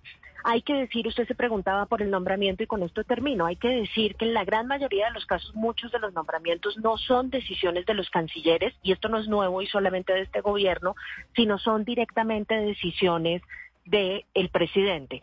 En la medida en que el actual canciller, como algunos otros cancilleres en el pasado, no todos, por fortuna, no es defensor de la institucionalidad de la política exterior en cabeza de la Cancillería, sino que también tiene una agenda política y además una agenda con la paz que no necesariamente pasa por la agenda de política exterior, pues no es necesariamente una persona que vaya a presionar al presidente y al gobierno para que se hagan nombramientos más profesionales y más acorde con las necesidades diplomáticas y los grandes planes internacionales que tiene este país. Entonces, básicamente quedan es los funcionarios de carrera y el aparato, eh, digamos, burocrático de la Cancillería tratando de navegar un escenario en el que los nombramientos se están haciendo con criterios de política doméstica y no de política internacional. Y así las cosas, digamos, estamos condenados a no avanzar. En en, los planes de gobierno, que, que en esta ocasión son mucho más grandilocuentes y mucho más ambiciosos de lo que fueron en el pasado. Petro ha dicho que quiere ser líder regional, por ejemplo. No se explica uno cómo ese liderazgo regional puede avanzar si los nombramientos que se hacen en la región, en América Latina, son todos nombramientos eh, de personas, o en la gran mayoría de los casos de personas que no tienen ningún contacto con la diplomacia, con la política exterior del país y mucho menos tienen conocimiento de los países a donde fueron No me quiero quedar en este tema de Benedetti y por eso, porque queremos pasar al tema de Ucrania y por eso, eh, sobre lo que usted menciona, entonces le digo al profesor Reyes que fue eh, canciller y que fue embajador. ¿Qué es lo que pasa dentro de la jerarquía? Aquí con lo del de eh, embajador de Colombia en Venezuela, Armando Benedetti, si el canciller Álvaro Oreiva dijo que se vaya, ya lo habían sacado, dio esa orden, el hecho de que Benedetti siga en su cargo es entonces, significa una orden directa del presidente Gustavo Petro. El que toma la decisión de dejar a Benedetti en el cargo es el presidente Petro, porque ya el canciller había dicho que no. ¿Eso es jerárquicamente cómo funciona? Sí, así es, Camila. De acuerdo con la Constitución colombiana, quien dirige las relaciones exteriores y nombra a los agentes diplomáticos es el presidente de la República obviamente con la ayuda, el apoyo de su canciller, pero de acuerdo con la Constitución, el que dirige la política exterior colombiana es el presidente de la República. Y ahí es donde entonces uno eh, se explica a Cristina ya dejando el caso de Benedetti eh, atrás, que la razón por la cual sigue el embajador Benedetti en su cargo con pasaporte y lo que nos dice la Cancillería, no se puede posesionar el nuevo embajador hasta que no salga de su cargo Armando Benedetti. Esta es una decisión del presidente Gustavo Petro porque el canciller Álvaro Leiva había dicho que no, que se iba, y bueno, le dijo drogadicto y todo lo demás eh, que ya sabemos. Acá es una decisión del presidente que acepta que Benedetti siga como embajador.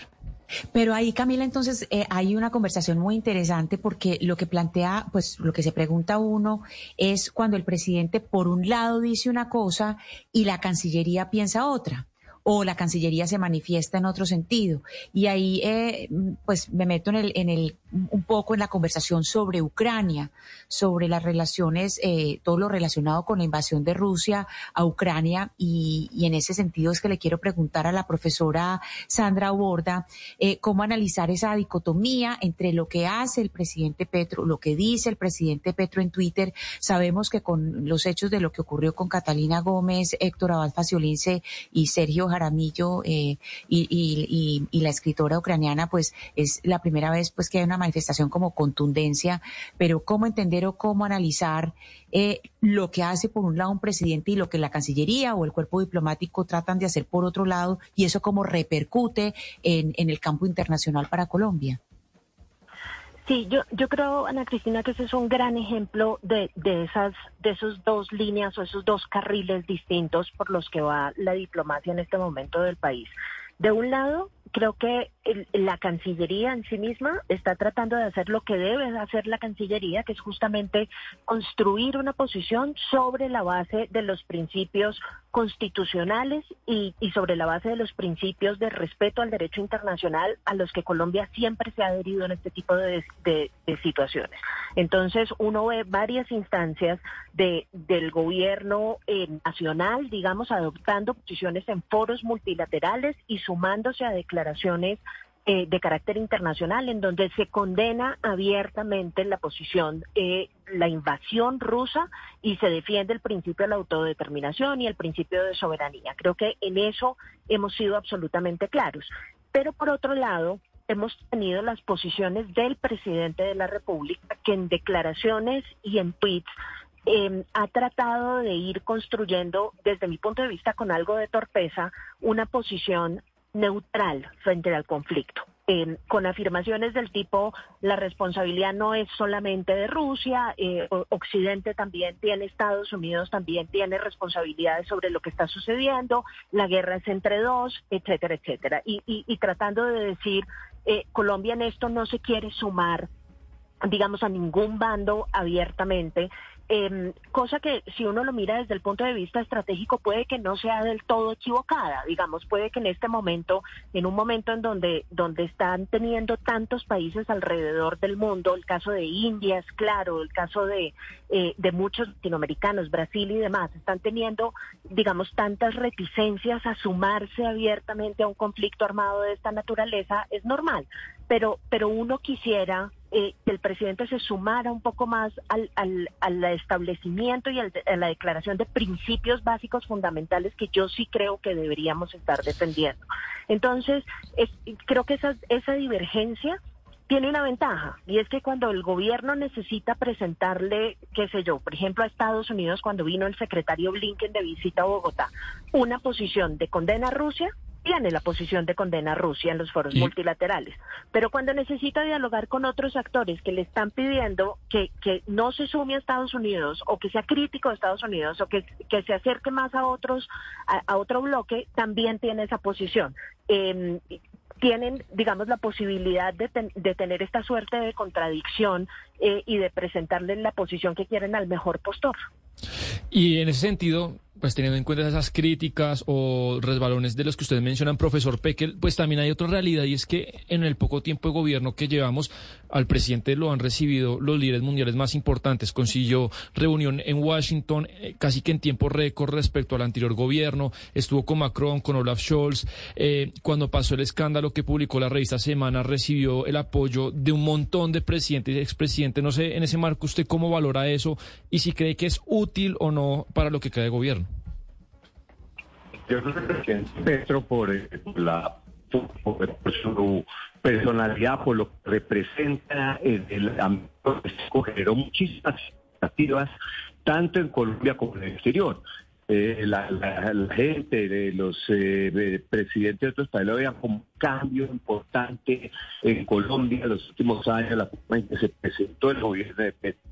Pues que sí generó expectativas, generó muchísimo respeto, por eso la recepción que ha tenido el presidente Petro, tanto en Estados Unidos, que Estados Unidos obviamente su interés mantener como fuerte lugar la relación estratégica con Colombia, hasta ahora y eso en la diplomacia las formas son tan importantes como el fondo. Era presidente eh, rápido, era importante, estaba mandando un mensaje. en Europa, donde digamos ese cambio eh, fue muy bien recibido, en la Alemania, en España, eh, al presidente Petro le han dado los honores, eso es importante, eh, importantísimo, la diplomacia y eso ha hecho que, digamos, que en este tema las relaciones manejan, se mantengan muy estables entre Colombia, Estados Unidos, entre Colombia y Unión Europea. El tema de Ucrania, pues sí, es un tema mucho complejo. Yo creo que el trino del presidente Petro ayer reales, lo que se venía manejando es imposible entre cómo eh, mantenerse neutral en lo que es claramente una guerra de agresión es una potencia a un país que no lo provocó. Y ayer el realmente condenó realmente el ataque. el, presidente Pérez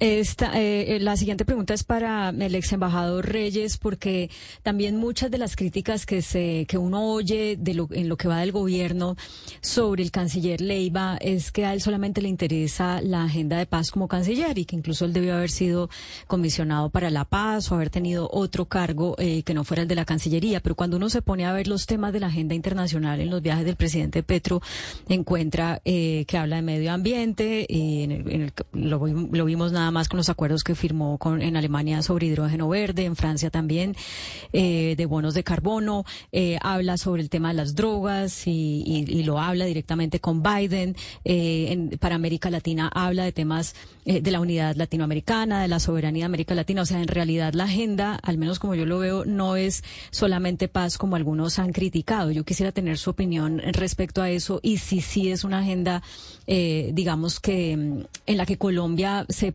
pueda liderar, que es lo que el propósito que ha tenido el presidente Petro, líder ambiental, líder en el tema del cambio de la lucha contra las drogas. ¿Usted cómo lo ve? Sí, a ver, a mí me parece que la Cancillería colombiana, eh, como principal instrumento de la política exterior colombiana, tiene una oportunidad enorme porque hay una cantidad de temas de la agenda global y de la agenda regional que tienen que ver con nosotros. Y yo empezaría por el tema del medio ambiente, la preservación eh, de nuestra biodiversidad y la lucha contra el cambio climático. Entonces ahí quiero hacer énfasis en lo siguiente. Colombia hoy día tiene una carrera diplomática, una cantidad de funcionarios bien preparados, con experiencia importante, que pueden aportar enormemente a esa agenda bastante compleja, diversa y de enorme importancia para nuestro país. He mencionado solo lo que yo considero que es el primero de los temas, que es el que tiene que ver con el cambio climático, la preservación del medio ambiente y la preservación de la biodiversidad colombiana, que probablemente es la mayor riqueza que tiene el país. Ahí hay un vínculo directo con lo que se llama el interés nacional colombiano. Y si hay ese equipo tan importante y ya existen las normas y los procedimientos para incorporar nuevos funcionarios de carrera, pues hay un potencial que yo pensaría que se puede aprovechar mucho más y darle una prioridad a esa capacidad técnica profesional que ha ido construyendo el país por cierto, con un enorme esfuerzo desde hace, no sé, 40 años.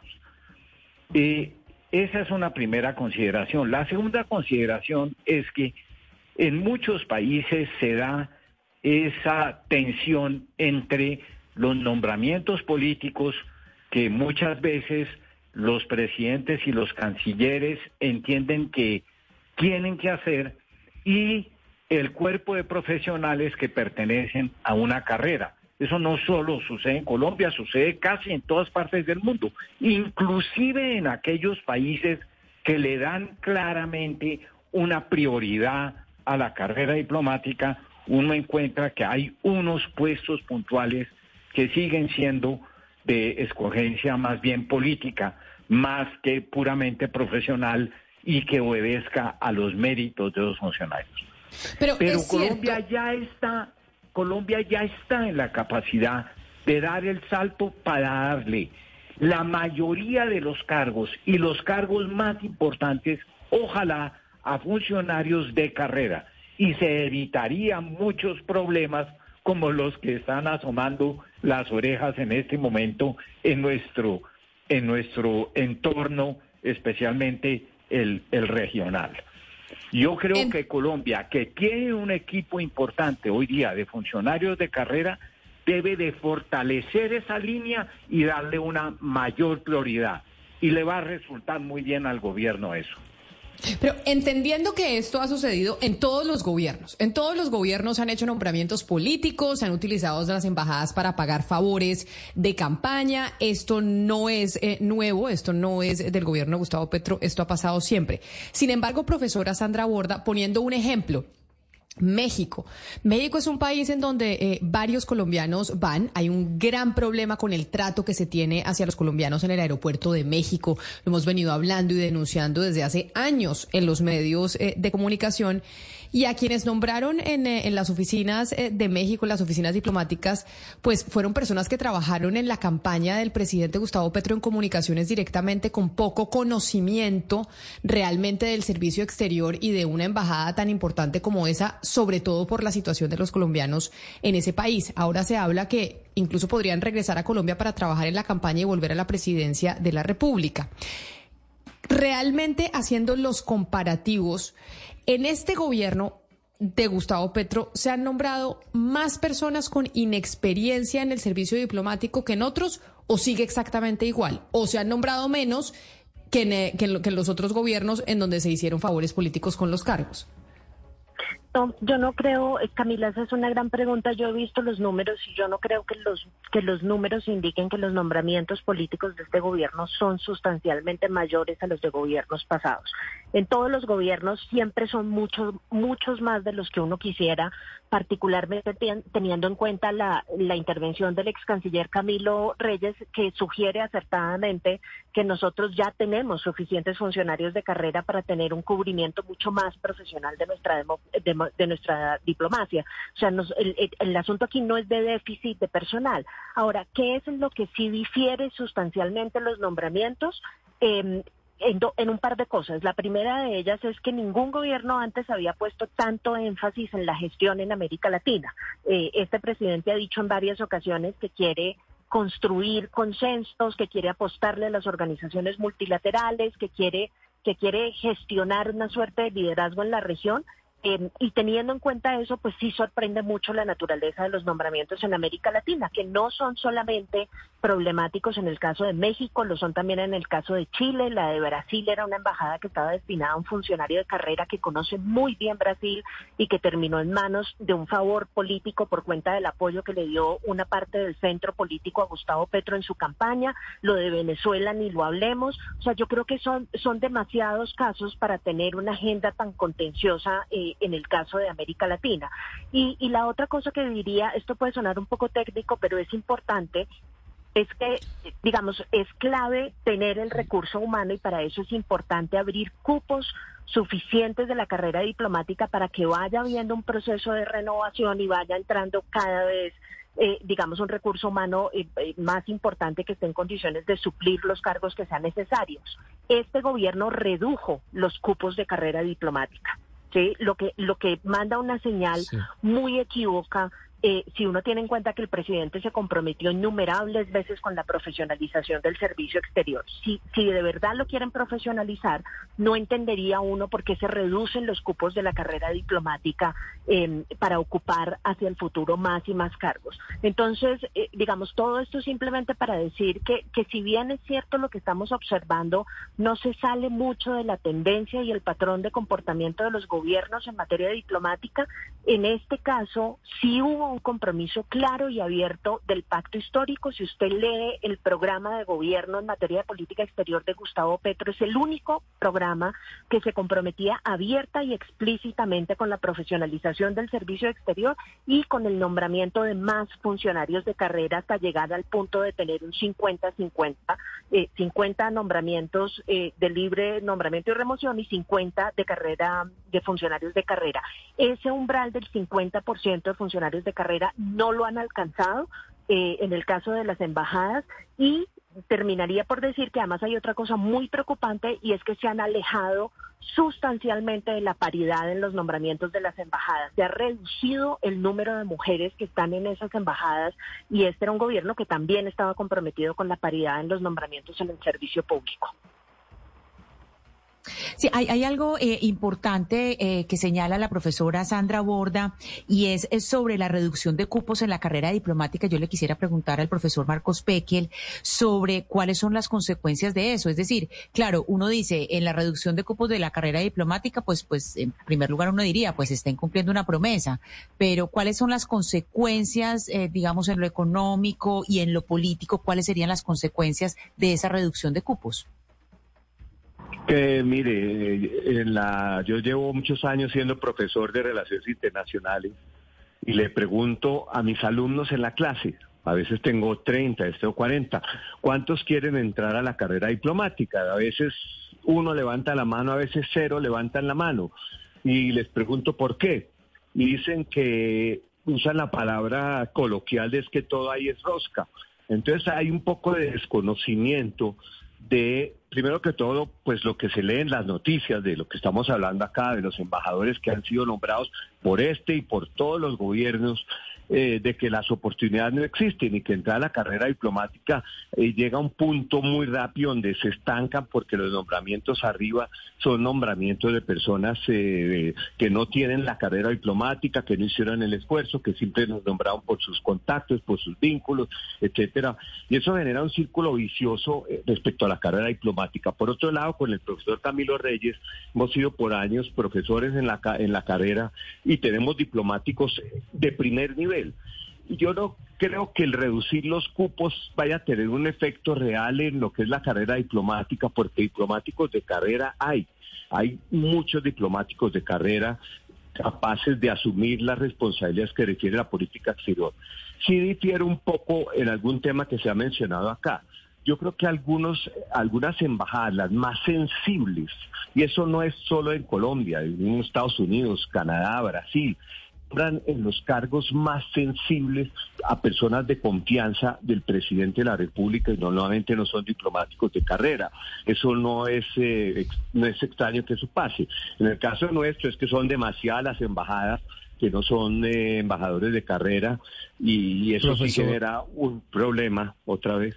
No, es que nos queda muy poco tiempo. Hay una última pregunta que solamente, bueno, no solamente usted, pero es quizá la persona más interesante para preguntarle es por el tema Israel-Palestina. Digamos que la pregunta concreta es, pues el gobierno ordenó antes de posesionarse que hubiese una nueva política más en favor de Palestina y todo lo que usted conoce, pero en términos prácticos, el presidente incluso se ha molestado con el grupo de la Cancillería porque en instancias internacionales, pues esa política no se ha efectuado. Usted como miembro de la comunidad judía, ¿cómo analiza eso y qué cree que va a pasar? ¿Cómo lo ve? No, las relaciones, pues hay dos temas. En el tema bilateral, las relaciones de Colombia con Israel van bastante bien, porque Israel tiene lo que este gobierno necesita para su propia agenda desde el tema de agua hasta agricultura, hasta energía renovable, hasta innovación.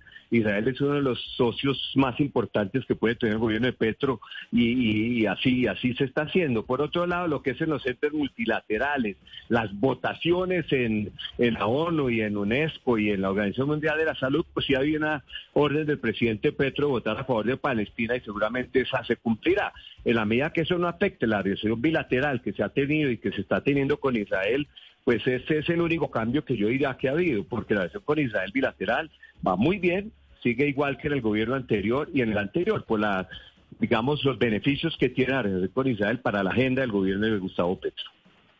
Pues hoy queríamos, son muchos temas. Habló obviamente de la carrera diplomática, lo que está pasando con Armando Benedetti, la situación de Ucrania y el pronunciamiento tardío, según muchos, del presidente Gustavo Petro frente a la situación de la invasión rusa a ese país. Y por supuesto, este último que siempre está sobre la agenda, que son eh, las relaciones con Israel, pero sobre todo, pues la situación Israel y Palestina. Como les decía al principio, hemos hecho en varias oportunidades este programa de, bueno, ¿cómo está el servicio diplomático en Colombia? Para terminar les quiero preguntar a los tres y agradeciéndoles enormemente su tiempo y haber aceptado esta invitación, incluso profesor Marcos Pekel, que se haya ido a la ventana, que lo vemos aquí en nuestro canal de YouTube para poder tener eh, mejor eh, comunicación con usted. Muchas gracias. Eso es lo que pasa con los celulares en Colombia, que toca irse a la ventana para poder tener mejor señal. Es de 1 a 10, ¿usted cómo califica, profesor Pekel? Empiezo por usted el servicio, eh, lo que ha pasado con la Cancillería en el gobierno del presidente Gustavo Petro. ¿Qué calificación le daría a usted? Seis. Seis. Profesora Sandra Borda, la misma pregunta para usted y agradeciéndole. ¿Cuál sería la suya? Cinco. Uy, bueno, mejor dicho. Y profesor Reyes, lo mismo, ¿cuál sería la calificación que, que usted le da al Ministerio de Relaciones Exteriores del gobierno del presidente Gustavo Petro? También me voy con el 6. Bueno, entonces se raja, porque igual si hacemos el, eh, la, tienen que pasar uno con seis, si uno hace la suma y divide, saca menos de seis, o quiere decir que aquí en este panel eh, rajaron a la Cancillería eh, el exministro Reyes, la profesora Sandra Borda y el profesor eh, Marcos Pequel. A los tres, mil gracias por haber estado aquí con nosotros hoy en Mañanas Blue, había, hablando del servicio exterior, hablando de un ministerio muy importante, que pues es noticia lamentablemente en estos días por cuenta, bueno, pues de los escándalos del ex embajador, no ex embajador, no, del embajador todavía de Colombia en Venezuela, Armando Benedetti. Nosotros llegamos así al final de esta emisión de Mañanas Blue. Ustedes también mil gracias por haber estado conectados aquí a través de nuestro canal de YouTube, como siempre, de Blue Radio en vivo. Sigan conectados porque llegan nuestros compañeros de Meridiano Blue con más información eh, de Colombia y el mundo. Y después de la pausa, pues ahí estarán. Nosotros nos vemos mañana también a la media mañana aquí en Mañanas Blue.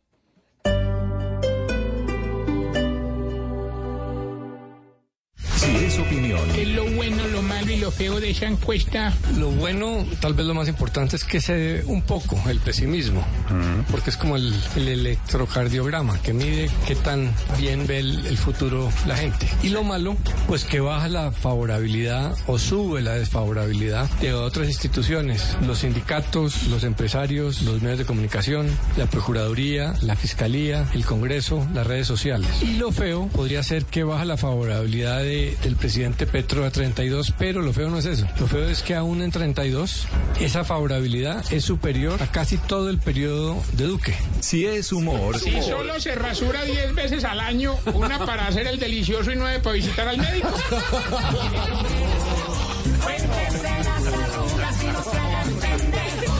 Voz Populi, de lunes a viernes desde las 4 de la tarde. Si es opinión y humor, está en Blue Radio, la alternativa.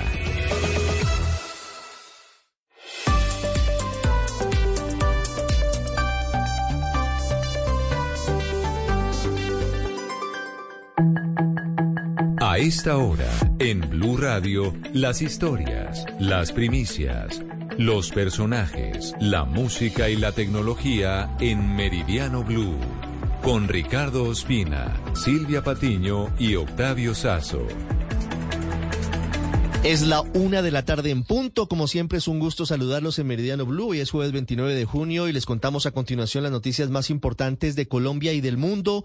Había alerta en la escuela de Policía General Santander en el sur de Bogotá por una amenaza de presencia de explosivos.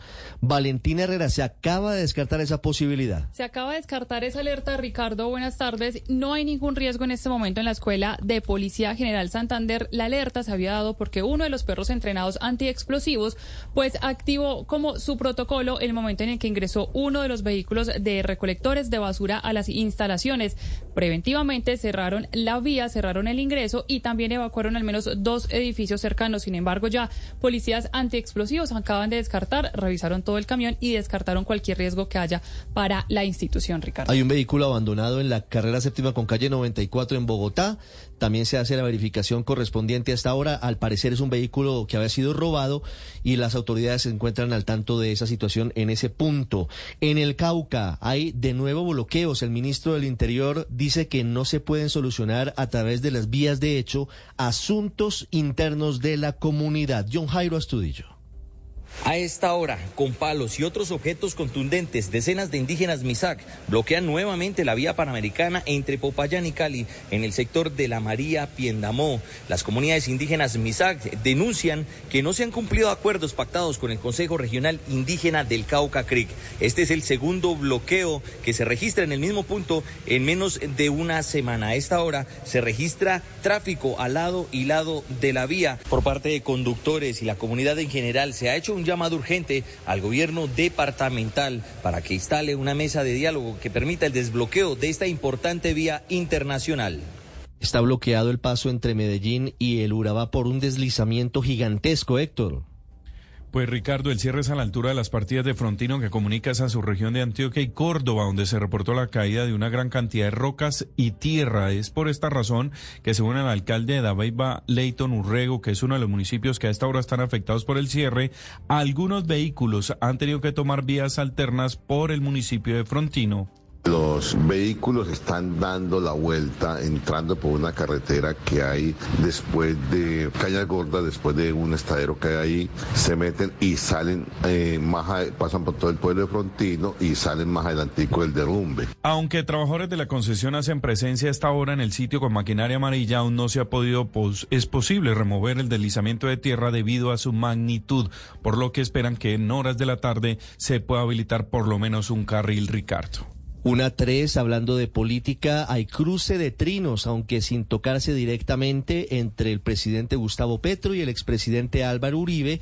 Motivo, los falsos positivos, la audiencia que se adelanta hoy en Medellín, que se adelantó hace dos días en Dabeiba, en donde lo que está de por medio es hasta dónde al final fue justificada la política de seguridad democrática, la bandera de gobierno del expresidente Uribe, don Andrés Carmona. ¿Qué dice ese cruce de trinos? Así es, Ricardo, muy buenas tardes. Mire, eh, desde el día de ayer, el expresidente Álvaro Uribe había reaccionado a estas audiencias que realizaba la Jurisdicción Especial para la Paz en Dabeiba y en Medellín.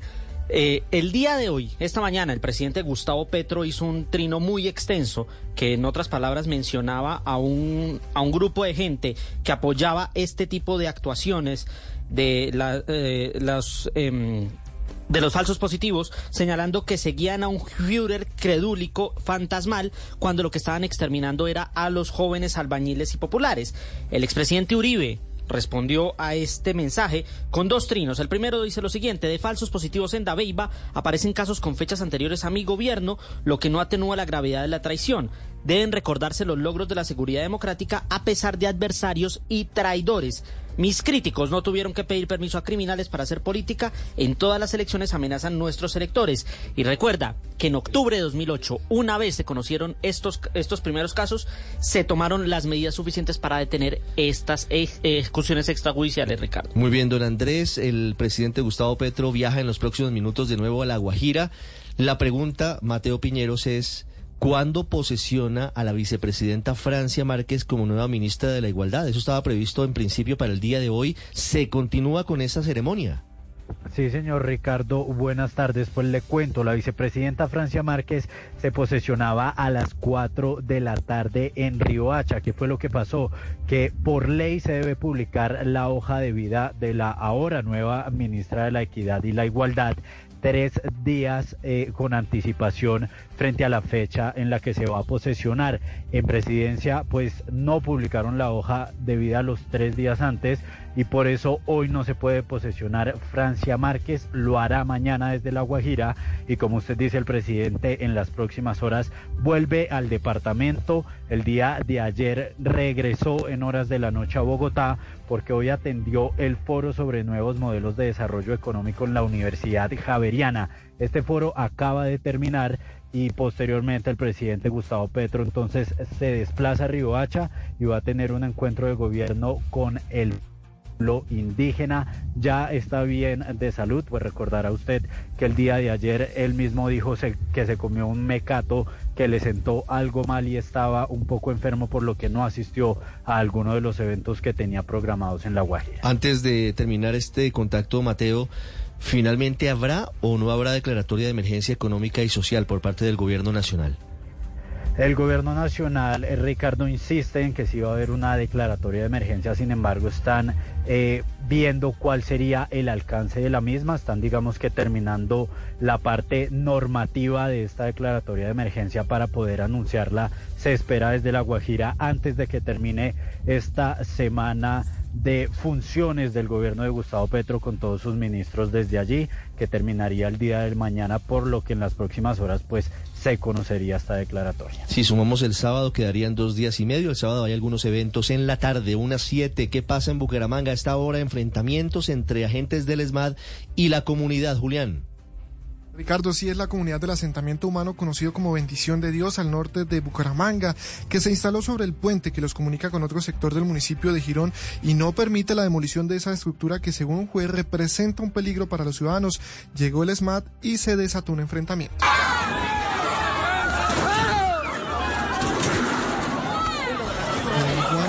Es un líder de la comunidad y pide soluciones urgentes. Entonces es la única vía donde pueden salir los niños para el colegio, para guardería, la gente a hacer sus mercados, salir del trabajo. Entonces, no se Ricardo, por ahora no se reportan eh, personas lesionadas en el enfrentamiento. Por supuesto, estaremos muy atentos a la evolución de esta protesta. Unas siete hablando de noticias del mundo, Virgin Galactic llevó a sus primeros clientes privados al espacio. Un poquito más de plata de la que pagaron los millonarios por sumergirse en eh, el Titán, que al final fue víctima de una implosión y causó la muerte de las cinco personas que iban en este vehículo. Esto costó un poco más y por fortuna fue exitoso. César Moreno. La empresa fundada en el 2004 por el millonario británico Richard Branson, Virgin Galactic, comenzó por fin sus vuelos espaciales comerciales. Release, release, release. Ignition, good control. Ellos ya habían volado al espacio en cinco ocasiones, pero hasta ahora sus únicos pasajeros eran sus empleados. Hoy lo hicieron cuatro pasajeros de la Fuerza Aérea Italiana como clientes y cada uno pagó 450 mil dólares por el paseo al espacio. La misión denominada Galactic 01 despegó de la base Spaceport America en el desértico estado de Nuevo México. A una altitud de unos 15 kilómetros se lanzó la nave, aceleró verticalmente hasta alcanzar una altitud de más de 80 kilómetros, que es el límite del espacio según según el ejército estadounidense. Y allí los pasajeros disfrutaron de 10 minutos de ingravidez y flotaron en la nave. En agosto realizarán una segunda misión, la Galactic 02, y a partir de allí, Virgin Galactic promete vuelos espaciales para turistas cada mes. Una 09 fue declarado el toque de queda nocturno en el área cercana a la ciudad de París en medio de los graves disturbios que se han originado por la muerte de un joven afro a manos de un policía que fue detenido, que fue separado hace algunas horas de la institución. Enrique Rodríguez, se complica la situación en Francia. Teme el gobierno francés que se repita la situación del año 2005, cuando Jacques Chirac decretó el estado de emergencia por las manifestaciones tras las muertes de dos jóvenes que huían de la policía. En este caso, la víctima ha sido un menor de 17 años que fue abatido por un agente tras haberse saltado un control policial. La respuesta en la calle comenzó la noche del martes en el suburbio parisino de Nanterre, de donde era Nagel, el joven fallecido Y esta pasada noche, los incidentes se han extendido a las localidades de Lyon, Toulouse o Lille, dejando más de 150 detenidos y graves daños en edificios públicos, así como decenas de vehículos quemados. Desde el gobierno francés se ha expresado la solidaridad con las víctimas. Para posteriormente señalar, el portavoz del Ejecutivo, Olivier Véran, que es el agente autor del disparo quien debe ser juzgado y no la República. Para esta noche se desplegarán 40.000 agentes de policía y gendarmería por todo el país, 5.000 de ellos solo en París. Una diez minutos.